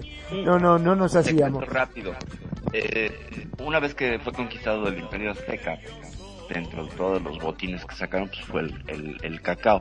Y llegando a España lo endulzaron con azúcar de caña y con canela. Entonces hi- hicieron el primer paso para una, una fórmula de una bebida que tuvo gran aceptación social. Los suizos lo que le agregaron fue grasa. Entonces los creadores de la barra de chocolate vienen a ser los suizos. Por eso el chocolate Lindt es de los mejores del mundo. O sea, los mejores chocolates son europeos, pero la materia prima eh, viene originalmente de México. Y la barra de chocolate se super popularizó gracias al ejército norteamericano en la Segunda Guerra Mundial, donde lograron encontrar el balance perfecto de la grasa y el cacao, porque tú tienes un chocolate puro y delicioso y así excelso, tiene que tener 48% de cacao y el resto de ingredientes. Si tú te excedes del 48%, la barra no es estable y se derrite al contacto de las manos humanas. Es muy sensible. Y lo que hicieron los norteamericanos fue agregarle otro tipo de grasa que permitió la estabilidad de la pieza y entonces este alimento que es súper calórico y que te da energía inmediata y además tiene teobromina que es esta maravillosa cosa que te acaricia el corazón el nombre Teos, Dios es decir como la como la esencia de Dios a, ese- a esa profundidad llega la idea de tomar chocolate Antioxidante alguien y es antioxidante y mil cosas por ejemplo cuando te rompe el corazón lo mejor es comer chocolates es lo que te va a acariciar, es lo que te va, es lo que te va a sanar. Olvídate de terapias, cómete un chocolate. Esa es la única. Entonces los norteamericanos lograron que el chocolate se hiciera pues tan popular como lo conocemos ahora, gracias a esta mezcla y esta suerte de viajes de un lado a otro y de agregados industriales hasta que lograron tener la barra de chocolate que todos podemos consumir en cualquier pieza. Sí, y aquí me pasó un dato, este Charlie, que me está diciendo que el productor, gracias Cuñiz, que el productor ahorita a nivel mundial es Costa de Marfil. El productor que es del chocolate, este, no sé qué pienses, este, renegado. Pues sí, está muy bien, Charlie, te sigues portando muy bien. Pero ¿qué te parece si va- vayamos a algo? No sé por qué escogí. y La verdad es que ni siquiera lo escuché. Y vamos con algo de música. ¿Qué les parece a nuestros queridos radioescuchas? Y otra vez va la Perfi, la. Y mi carnala. Se llama Flamingo Rock. Ah, no. Atlantes.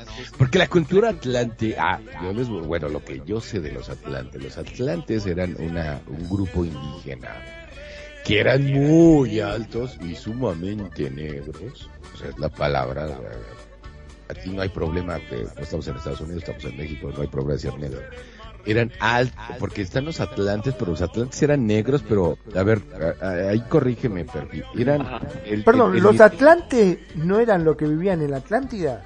Eh, aquí Pero vamos a- aquí vamos, a- ahí vamos a hacer la aclaración. Resulta ser, porque la Atlántida, eh, en teoría está, porque viene de una parte muy rara, pero que está por ahí por Hawái, ¿sabes? Entonces resulta ser que cuando llega el apocalipsis de todo eso, que es la Atlántida, ese tipo de cosas, eh, hubo quien salió en lancha, ¿sabes?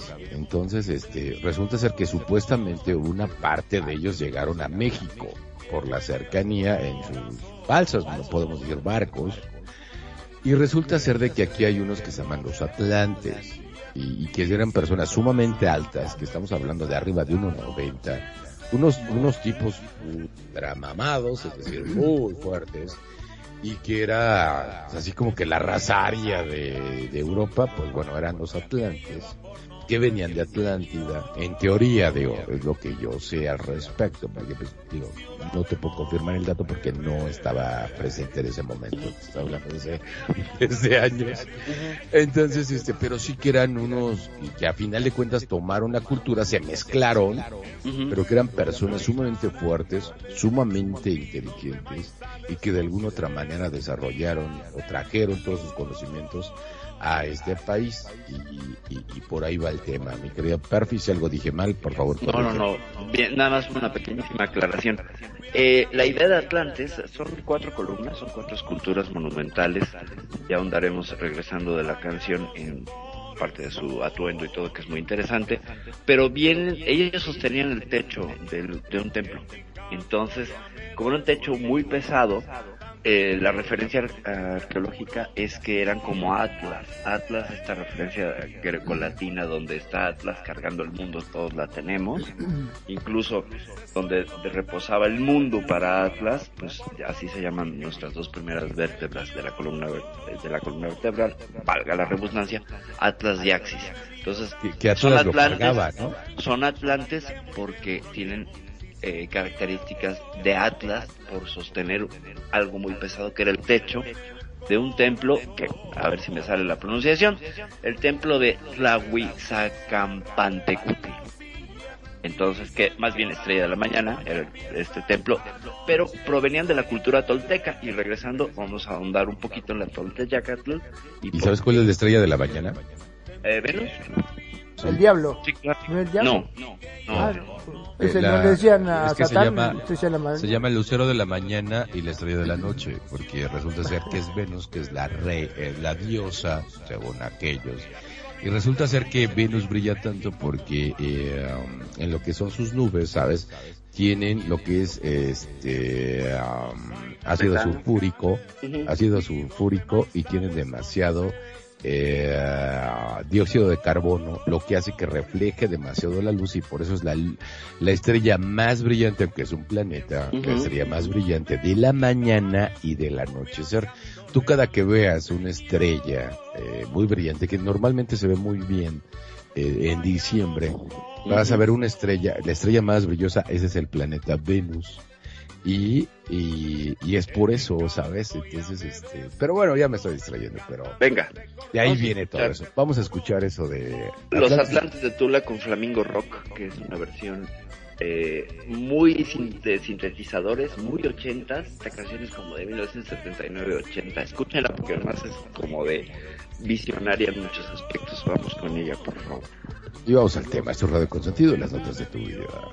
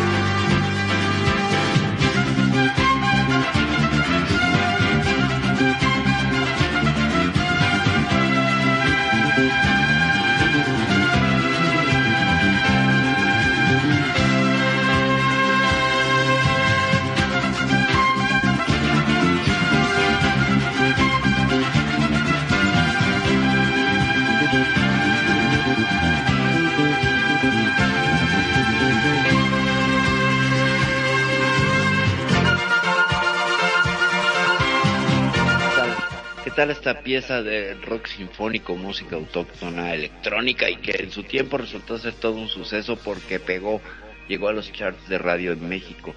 y era en realidad pues un tema que se encargó para, para promover eh, turísticamente al estado de Hidalgo, donde están los Atlantes de Tula, en Tula Hidalgo. Y entonces este grupo Flamingo Rock, que es dificilísimo encontrar información sobre ellos, eh, grabaron este tema, lo presentaron y el gobernador del estado dijo, pues es que es esto, ¿no? Está muy, muy moderno, él esperaba escuchar algo más como el guapango de Moncayo y lo convencieron de que lo utilizara para promover eh, de manera turística y hacer unos videos ahí. Oye, pregunta. fondo. Dime. pregunta. Los Atlantes de Tula es muy parecido a la historia y es pregunta, porque desconozco. Los Atlantes de Tula son muy parecidos a la misma historia, según yo, pero no sé, a los indios verdes.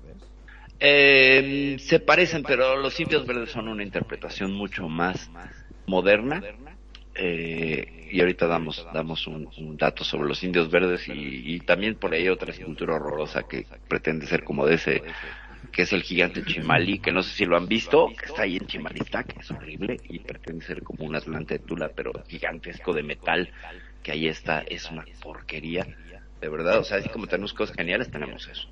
Entonces, bueno, cerrando el asunto con, con este grupo Flamingo Rock, pues tenía la participación de, un chico que se llamaba Omar Jasso, que era muy amigo de Luis de Llano Macedo. Por ahí es que también le sirvió la promoción, porque una vez que tuvo el disco, Televisa acogió este tema y lo utilizaba para entradas de algunos programas y se popularizó, pero, bárbaro este tema de los Atlantes Dula, que a mí me recuerda, por supuesto, a una parte de México, pero con una interpretación muy moderna.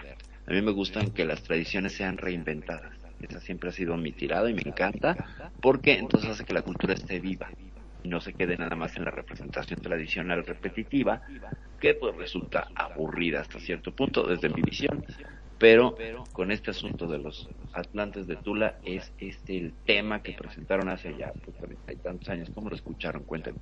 A mí me encantó y como bien dices, yo creo que eh, todo lo que son tradiciones yo estoy de acuerdo contigo, Perfi, que hay que, que modernizarla, se podría decir. ¿Para qué? Porque va a llegar a otras gentes, va a llevar a otro público y yo creo que de ahí es donde se va también aprendiendo.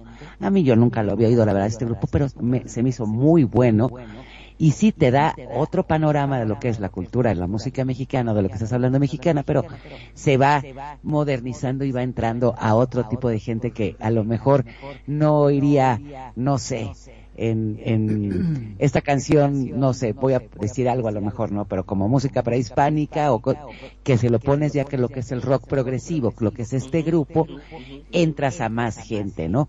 Y fíjate que ahorita, hablando de los de Atlantes de Tula, les voy a decir lo que a mí me, me sorprendió. Estas son cuatro figuras que miden cuatro punto, ¿cuánto miden?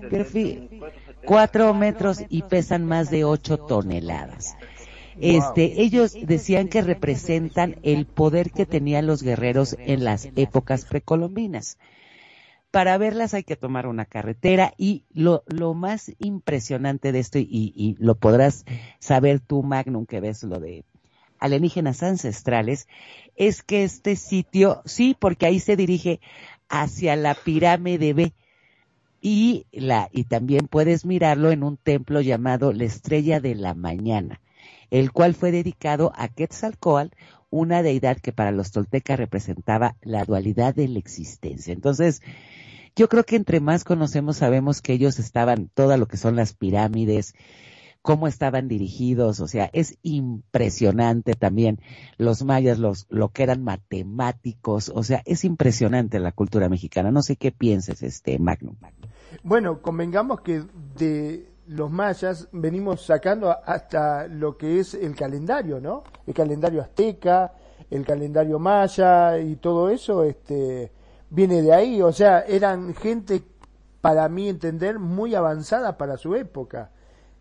Es, es impresionante la cultura que tiene, el arraigo y cosas que van descubriendo día a día. Vos fijate que ya estamos en el 2022 y todavía siguen descubriendo cosas de esa época y se siguen asombrando los científicos. O sea que es increíble la cultura que había en ese entonces, que justamente por eso da a entender de que podría llegar a estar ligado este con una cultura extraterrestre, ¿no? Por eso, pero, o sea, tú dices que estaba para su época, para nuestra época, ni siquiera somos capaces de, De poder entender. mover, de mo- no, deja de entender, de mover esos megalíticos ah, que, que estamos hablando de toneladas, incluso hay, hay cuestiones de construcciones que pesan cientos de toneladas, o sea, una tonelada son mil kilos. Estamos hablando de cientos de toneladas y que los pudieran mover, o sea, eh, en realidad somos tan avanzados nosotros con nuestra tecnología, no somos capaces de hacer eso. Mi pregunta es, ¿cómo rayos lo hicieron?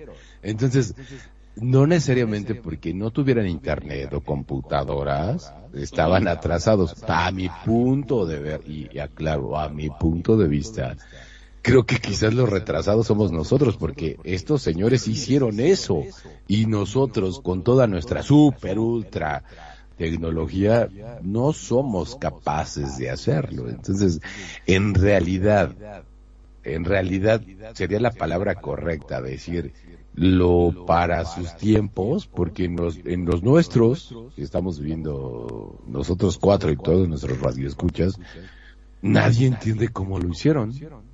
Ajá, Y no lo podemos hacer, de hecho. es correcto. Entonces, en realidad sí estaban atrasados, estaban más avanzados o tenían otra cultura, otros conocimientos en los cuales nosotros somos pues, menos que nada porque no podemos hacerlo. Claro. Claro, eh, los monolitos, encontraron los monolitos en todos lados, e incluso en, se han descubierto unos en China, enormes, gigantescos, que son como una montaña y es una piedra pulida y que dices, como demonios, primero la pulieron, deja eso y luego cómo la movieron. Sí, siempre es sorprendente e interesante todo este asunto, pero pues también el ingenio humano es el ingenio humano y eso siempre nos sorprenderá.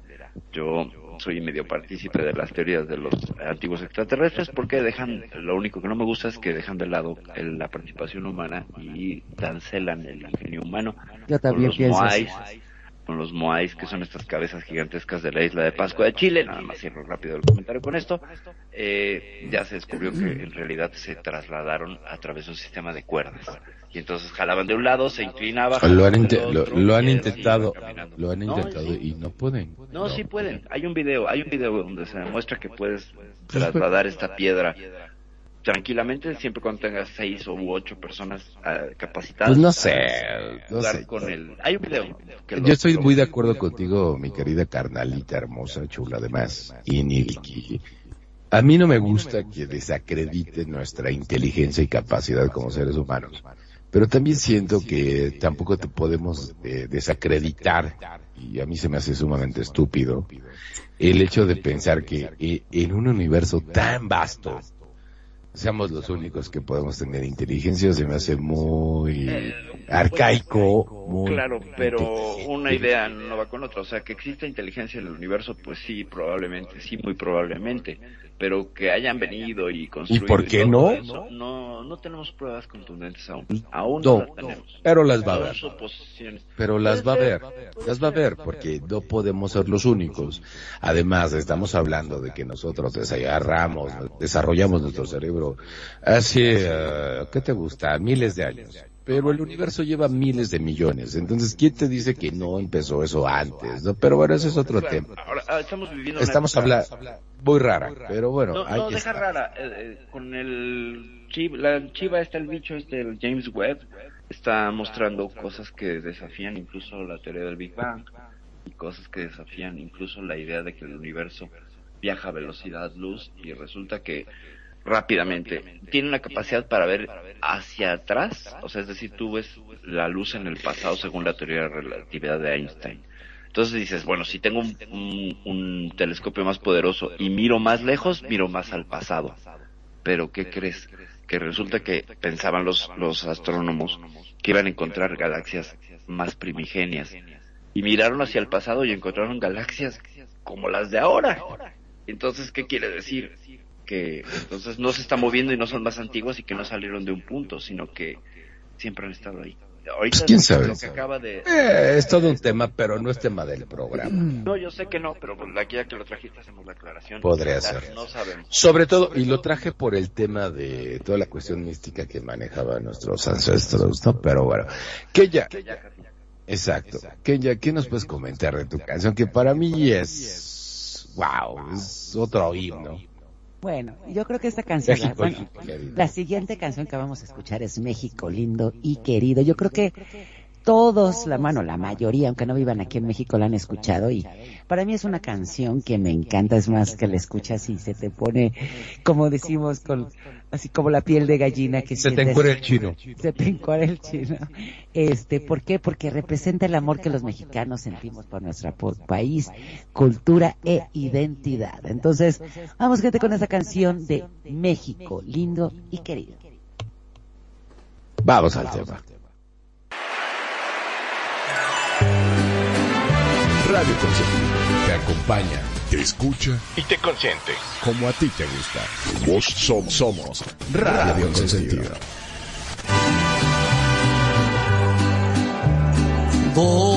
de la guitarra mía al despertar la mañana quiere cantar su alegría a mi tierra mexicana yo le canto a tus volcanes a tus praderas y flores que son como talismanes del amor de mis amores.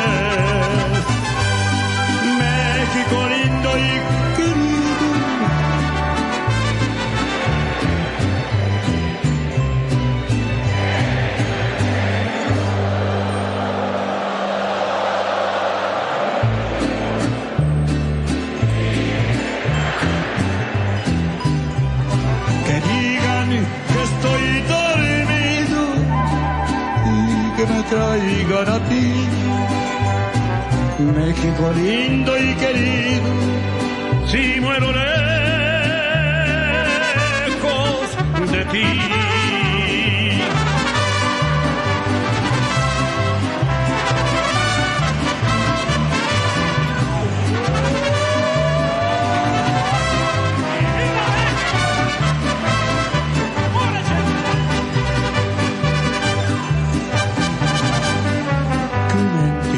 La sierra, al pie de los maguellares, que me cubre esa tierra, que es cuna de hombres cabaret, de la guitarra mía, al despertar la mañana, quiere cantar su alegría a mi tierra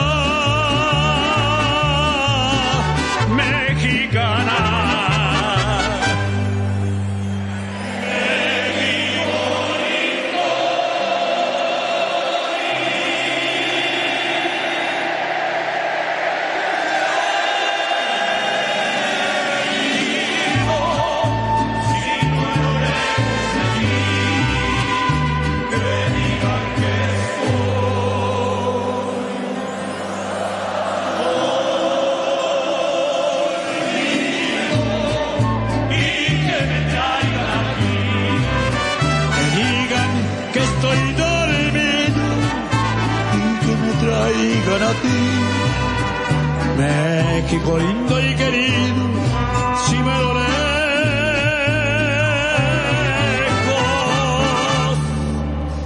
de ti. Esta canción de México, lindo y querido. A mí la, la, la estrofa que más me pega, yo creo que a muchos mexicanos, es de México, lindo y querido, si muero lejos de ti. Que digan que estoy dormido y que me traigan aquí. Yo creo que esta canción, Wow. como bien lo decía este renegado, es casi casi es un himno y esta canción fue escrita por Chucho Monge, que dicen que la escribió en 1921 a la edad de 11 años. Pero lo cierto es que la primera vez que el público la escuchó fue en 1945 en una grabación donde fue interpretada por el dueto de las dos rosas conformado por Rosario Morales y Eva Rodríguez. Es- esta canción la hemos escuchado con Jorge Negrete y con Don Chente Fernández. Entonces yo creo que como mexicanos, yo creo que es esta canción y la cantas con todo el orgullo, con todo el amor. ¿No es así? ¿No es cierto, renegado? Híjole, sí, y la verdad es que sí, como bien lo comentas, mi, mi querida llamada Kenya, sí, pero yo te puedo decir, la vida personal, cuando estás en el extranjero, en otro país, y, y a mí me pasó, y, y el escucharla, a mí en lo personal se me empezaron a salir las lágrimas. Porque cuando vas en otro, estás en otro país, otro medio, otro mundo, hasta el aroma es completamente diferente, ni que hablemos de la comida. Pero el escucharla fuera de mi país, que sí lo extrañaba mucho, digo, independientemente de nuestros problemas eh, como país, como sociedad, híjole, ¿no? Te, te, te fluye a flor de piel el, sentimiento mexicano y es cuando dices, qué chingón que soy mexicano, ¿no? Y ahí, ahí sí yo en lo personal, yo sí la escuchaba y me ponía a llorar. Perfi, ¿qué opinas? Pues, ¿qué te puedo decir? Pues empezamos la diatriba de este programa y el, y el texto con la letra de México lindo y querido, ¿qué más puede reflejar o resumir el sentido de un mexicano? Y además, cuando habla de los magueyales, pues es que, pues así es esta tierra, tú sales a la carretera y donde estés te vas a encontrar un maguey, ¿no? Entonces, y recuerden todos sus viajes en carretera, en algún momento ves un maguey. ¿Cómo? No lo sé, pero pues están en todo México. Perdón, perdón. eh, Disculpe mi ignorancia, diría, pero ¿qué es un maguey? Un maguey es una planta de donde solemos extraer dos cosas, el tequila y el mezcal. Nada más. Entonces, la planta donde se saca el tequila es el agave, pero que es un pariente muy cercano del Eh, maguey. Es, es una cactácea, es una, es una cactácea, es una cactácea que ¿Es como un cactus? No.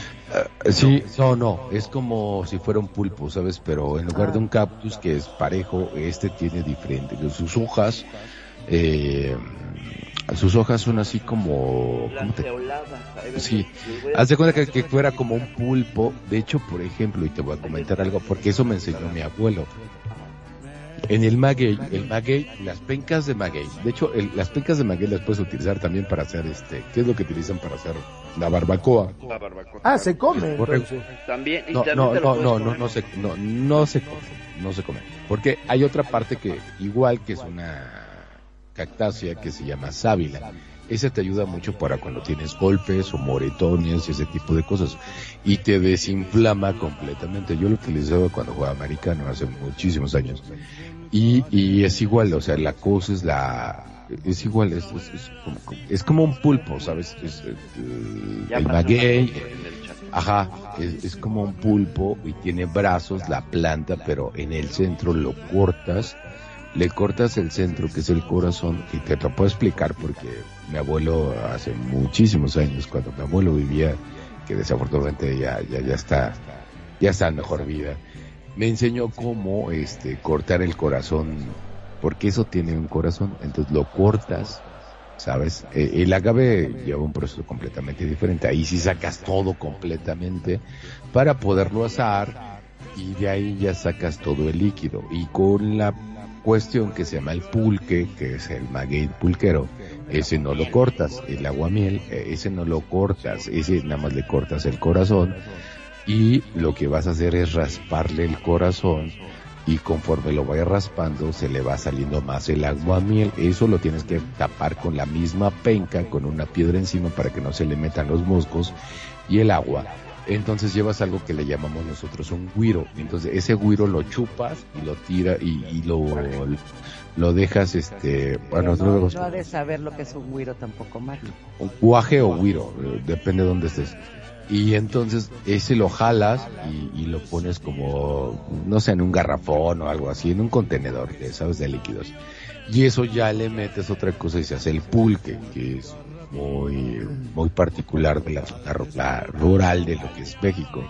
Que hasta la fecha, y por ejemplo hablando de los Atlantes, en Hidalgo se hace mucho, en Puebla y ese tipo de cosas, ¿no? Son, son estados de, de la República Mexicana. y con eso se, se embriagan, o sea, es- es- con eso se embriagan, la- es la verdad. Entonces, este, Se hace licor. Ah, exacto. No licor, sí, sí, se hace una bebida alcohólica, porque la dejas fermentar, ¿sabes? Entonces, Se hace una bebida y que es muy barata, digo, aquí en la Ciudad de México no. Pero en los pueblos es muy barata y de ahí sacan los curados, de lo que tú gustes y mandes, ¿no? Pero bueno. Entonces, eso es el maguey. Y de, de- de hecho, de las pencas del maguey, eh, anteriormente, no sé si ustedes escucharon algo que se llama la, la historia entre David y Goliat, que lo mató David a Goliat con una onda. Sí.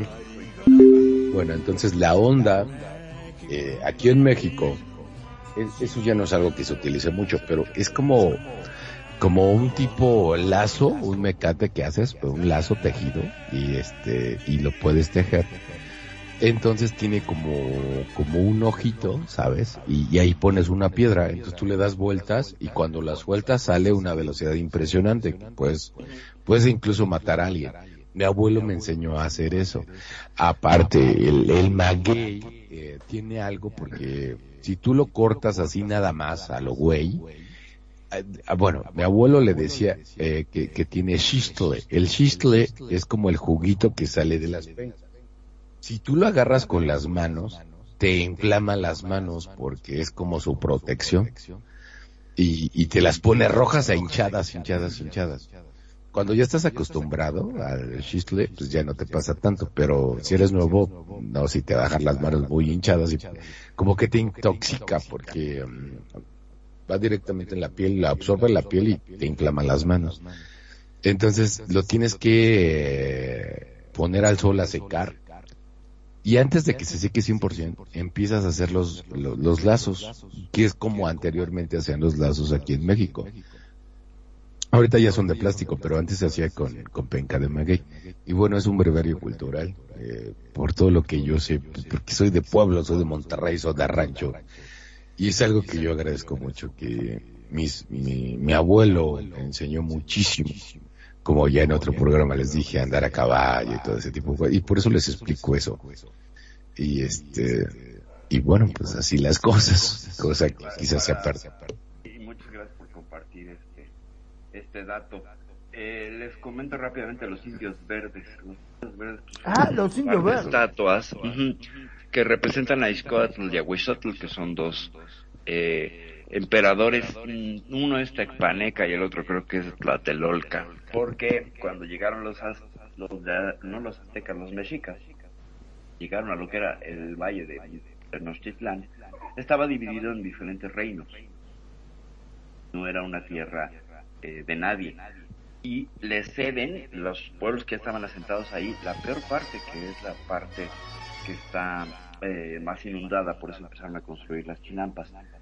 Y estos dos eh, personajes, Izcoatl y Ahuizotl, pues bueno, participaron de un pacto para dejar a los mexicas estar ahí. Y los indios verdes son dos esculturas que se hicieron en 1889 para mandarlas a la exposición de Francia, a la exposición universal de Francia, donde se creó la Torre Eiffel. Pero nunca las, nunca las llevaron, se acabó el presupuesto, pero se hicieron las, las estatuas. Y han estado por toda la ciudad. O sea, de pronto dijeron, bueno, las para esto, pero ahora vamos a ponerlas a casa de más bonitas. Tienen como siete ubicaciones. Y son verdes porque se han ido oxidando, son de hierro. Entonces, eh, se les dice los indios verdes por el, el deterioro al De hecho, qué bueno que acabas de comentar eso, mi querida Perfi, porque me gustaría comentarles a ustedes. El primer mercado de lo que les estaba hablando en la anterior eh, intervención de, de, de un mercado de, de lo que es la parte de lo que es el troike, el primer mercado, lo que es aquí, lo que anteriormente era Tenochtitlán, que ahora es la Ciudad de México, la CDMX, es el mercado de Tlatelolco. Efectivamente, en donde se hacían esos intercambios, tanto de animales como de especies, entre ellos el cacao, el café, y también existía algo que eran las plantas medicinales, porque nuestra cultura nos lleva a muchas cosas que nosotros hasta el día de hoy llevamos por medio de plantas medicinales. Y Kenya sabe mucho más que yo de esto, Kenya. Bueno, lo que pasa es que todo lo que son plantas, o sea, se sabe que todo lo que son la manzanilla, todas las, todos los que tenemos aquí siempre, y también nuestros, nuestros ancestros curaban mucho con lo que era la planta medicinal, y yo creo que la que sabe mejor es Perfi, de todas esas plantas, esas plantas medicinales, la todos esos herbolaria mexicana. Pues vaya, dentro de la herbolaria, pues eh, uno de los usos con la sábila, pues sería el, el uso eh, como humectante, que ya lo usaban los aztecas y los, eh, creo que los toltecas también, también no los olmecas, se usaba como una especie de crema. Y pues tiene unas facultades maravillosas para la piel, la sábila, que también parece que es originaria de México, ¿eh? No se crean que, que, que es este de otro lado, aunque los japoneses están comprando muchísimas ahora. La sábila Y- es el aloe vera, ¿no? Que lo conocemos El aloe vera, Ándale, el exactamente, el aloe vera. Ajá. claro, es correcto. El, el aloe vera, que además es una planta muy, muy noble. Eh, tú cortas un una- pedacito, una ramita, un brazo, lo siembras y se da. Te sirve para muchas cosas. Pariente de la sábila, pues bueno, y Pariente de la y sábila, ese sí, se utiliza para, para consumo gastronómico, es el nopal, que ese sí se come y esa es parte fundamental de nuestra dieta. El nopal es una, es otra cactácea magnum que tiene una forma ovalada con sus espinas, le quitas las espinas, asas eso, le quitas la pielecita, lo asas y sabe que no se Y de ahí salen lo que son las tunas, que las tunas son dulces, que es el fruto del nopal. Los cahuiches, que son la parte de hasta arriba, que está arriba de la tuna. No sé si han comprado los cahuiches. No, cahuiches. no, no, eso sí no. Es- hay una sopa de cabuches que te la tomas y te tiemblan las piernas. De lo ¿A fuerte poco? que es. Es delicioso. Wow. Pues Pero yo te voy a decir tiemblan una... las piernas de la intoxicada que te metes, pero es muy rica. No, y te voy a decir una cosa ahorita que dices de los nopales, yo también. Bueno, el segundo platillo que yo podría comer eternamente es el nopal. Y aparte, este, para que sepas, Magno, el nopal tiene el mismo valor nutricional que tiene un bistec. Por algo te casaste conmigo. Ay, qué. Wow. De hecho, le dicen el bistec, el bistec. El bistec mexicano, El bistec mexicano es el porque tiene el mismo valor valor nutricional que un bistec que un pedazo de carne el nopal. Imagínate nada más. No, Y lo- es delicioso. Lo asas, lo fríes, lo rebanas, lo haces jugo. Lo haces jugo y también tortilla, ¿eh? Las tortillas de nopal son deliciosas. ¿cierto? A mí me encantan. Nopal No también, hay que decirlo, es un término peyorativo que se utiliza para referirse a alguien que tiene unas raíces muy profundas y quieres Eres un nopal. Le dices eres un nopal. Pero no lo usen. No lo usen. Si quieren recibir un puñetazo en su cara, dígale a alguien mexicano, eres un nopal y vas a recibir un puñetazo. No siempre, pero es. Normalmente sí. Pero es agresivo. Sí, agresión con, como dice el presidente, amor con aporo y se paja. Puede ser. Bueno, Bueno, pues vamos con algo, porque yo quiero, yo les quiero poner algo, la verdad es que sí, ¿por qué no? Y vamos con algo, eh, y que es mucho de nuestra cultura. Esto es, esto realmente de, es de MTV Unplugged, que a mí me encanta y me mueve hasta las tripas. Es el señor Pepe Aguilar, con sus dos críos, Ángel Aguilar y Leonardo Aguilar. Y, son dos y son tres canciones muy buenas. Una se llama La Chancla, eh, que es muy de nuestra cultura mexicana. La chancla que yo tiro no la vuelvo a levantar, lo cual se los traduzco significa que a persona que yo dejo en mi vida regreso contigo.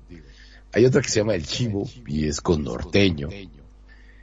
Y hay otra muy importante en este, en este pero es cortito, no es tan largo que se llama Un puño de tierra. y que nosotros aquí tenemos mucho como una canción de que sabes que por más que hagas, por más que digas y por más que te creas, porque tienes dinero, porque tienes un auto, porque tienes un super caso, no, no, porque tengas la mejor computadora. ¿Sabes qué onda, compa? Lo único que te vas a llevar es un puño de tierra, porque cuando te mueras nada de lo material te va a servir. Y los que se sientan mucho porque, ay, yo tengo un super carro, una super motocicletas, o un chingo de motocicletas, o una casota enorme, o lo que tú quieras solo te vas a llevar un puño de tierra. Yo por eso les invito a todos y cada uno de ustedes a que más allá de creerse lo que tienen, que lo agradezcan. Agradece lo que tienes, agradece las bendiciones que se te dan. Qué bueno que estés una persona trabajadora, que estés echándole, pero mira, el que tiene más no quiere decir que es más que tú. Simple y sencillamente, es una persona que debería ser más agradecida con lo que tiene. Y yo te voy a decir un consejo porque tu ren... te, voy a, te voy a dar un consejo porque tu, tu amigo el renegado soy. Que no te importe qué tanto tengas. Y que te importe más qué tan agradecido eres con lo que tienes por lo que estás trabajando y consigues a la buena y de manera bien. Porque eso, entre más agradezcas lo que tienes, te juro, y te lo digo por experiencia propia, entre más agradeces, mejor te va. Te lo digo de corazón. Y vamos con este popurrí y regresamos a esto que son las notas de la vida. Pepe Aguilar con sus hijos y nos vamos con esto que se llama La Chacla, el Chivo y un puño de tierra. Es Radio Consentido, las notas de tu vida. Ángela Aguilar.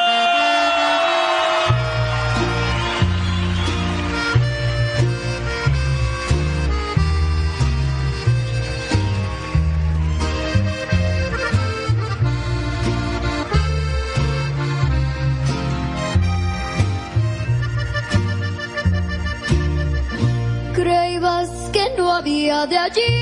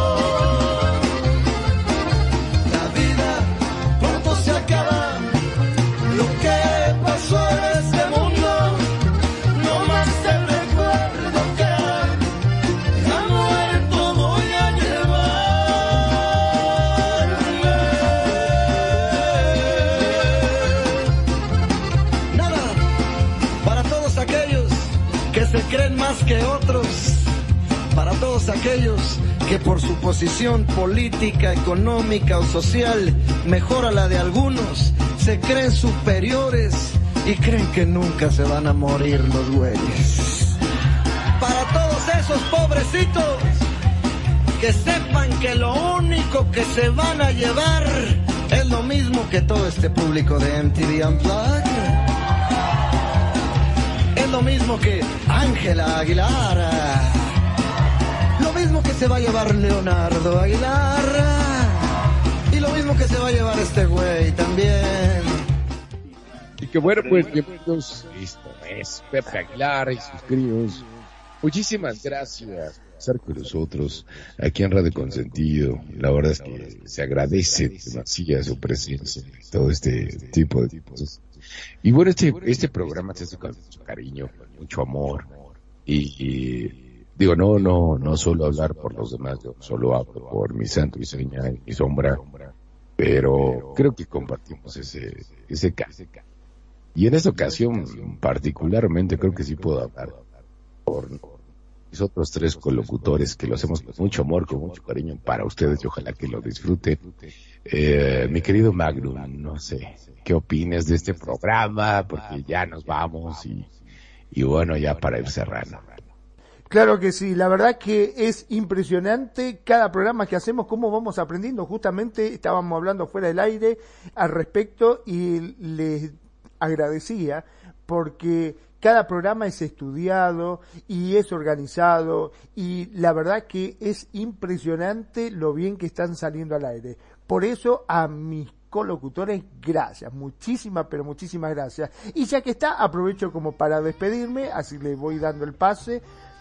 Mi nombre es Magnum Dacun, transmitiendo en vivo y en directo de Mar del Plata, República Argentina. Como siempre digo, gracias, gracias por estar ahí, gracias por escucharnos, por hacer de Radio con sentido su radio. Sobre todo también gracias a los que se están sumando a los podcasts, que cada vez son más, sí, son más los que nos escuchan.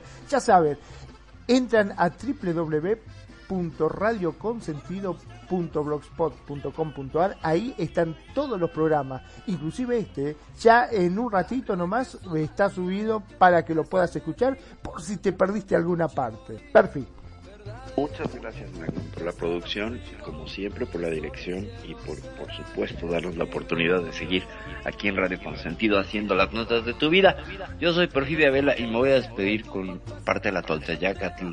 Si no la conocen, búscanla. Es la sabiduría del Anáhuac, de todo lo que compendia aztecas, toltecas, mayas, etcétera. Y dice parte del rezo a Huitzilopochtli.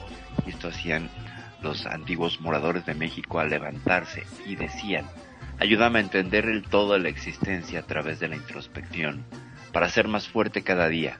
Te ofrezco mis batallas internas y ayúdame a transformar mi tonali, oh gran juez de la noche, oh señor de la noche.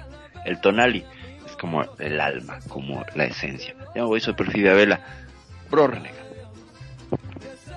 Pues bueno, ¿qué les digo? Yo Muchísimas gracias por estar con nosotros, por prestarnos su tiempo, que es lo más valioso, sus oídos y su mente.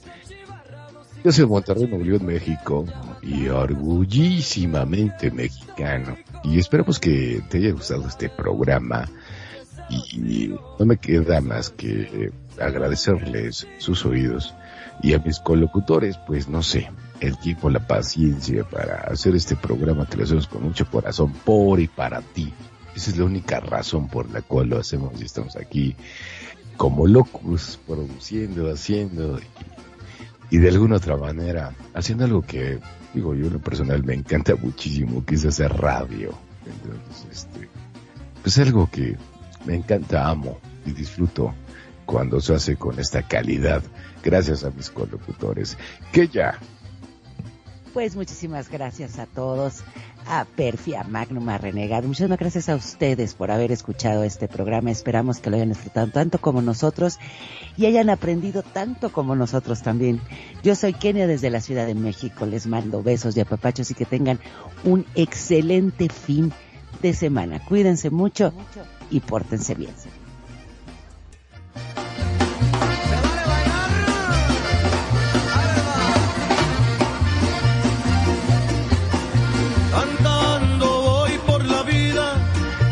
No más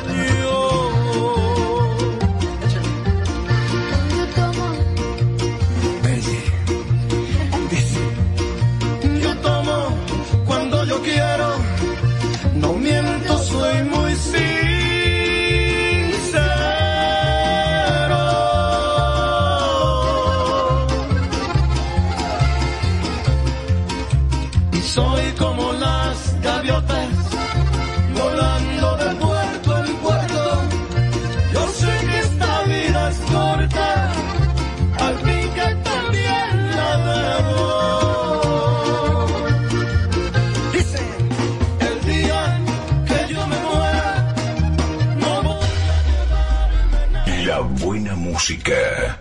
Solo la puedes escuchar por aquí. Radio Consentido, consintiendo tus oídos. Tu mejor opción en radio por Second Life.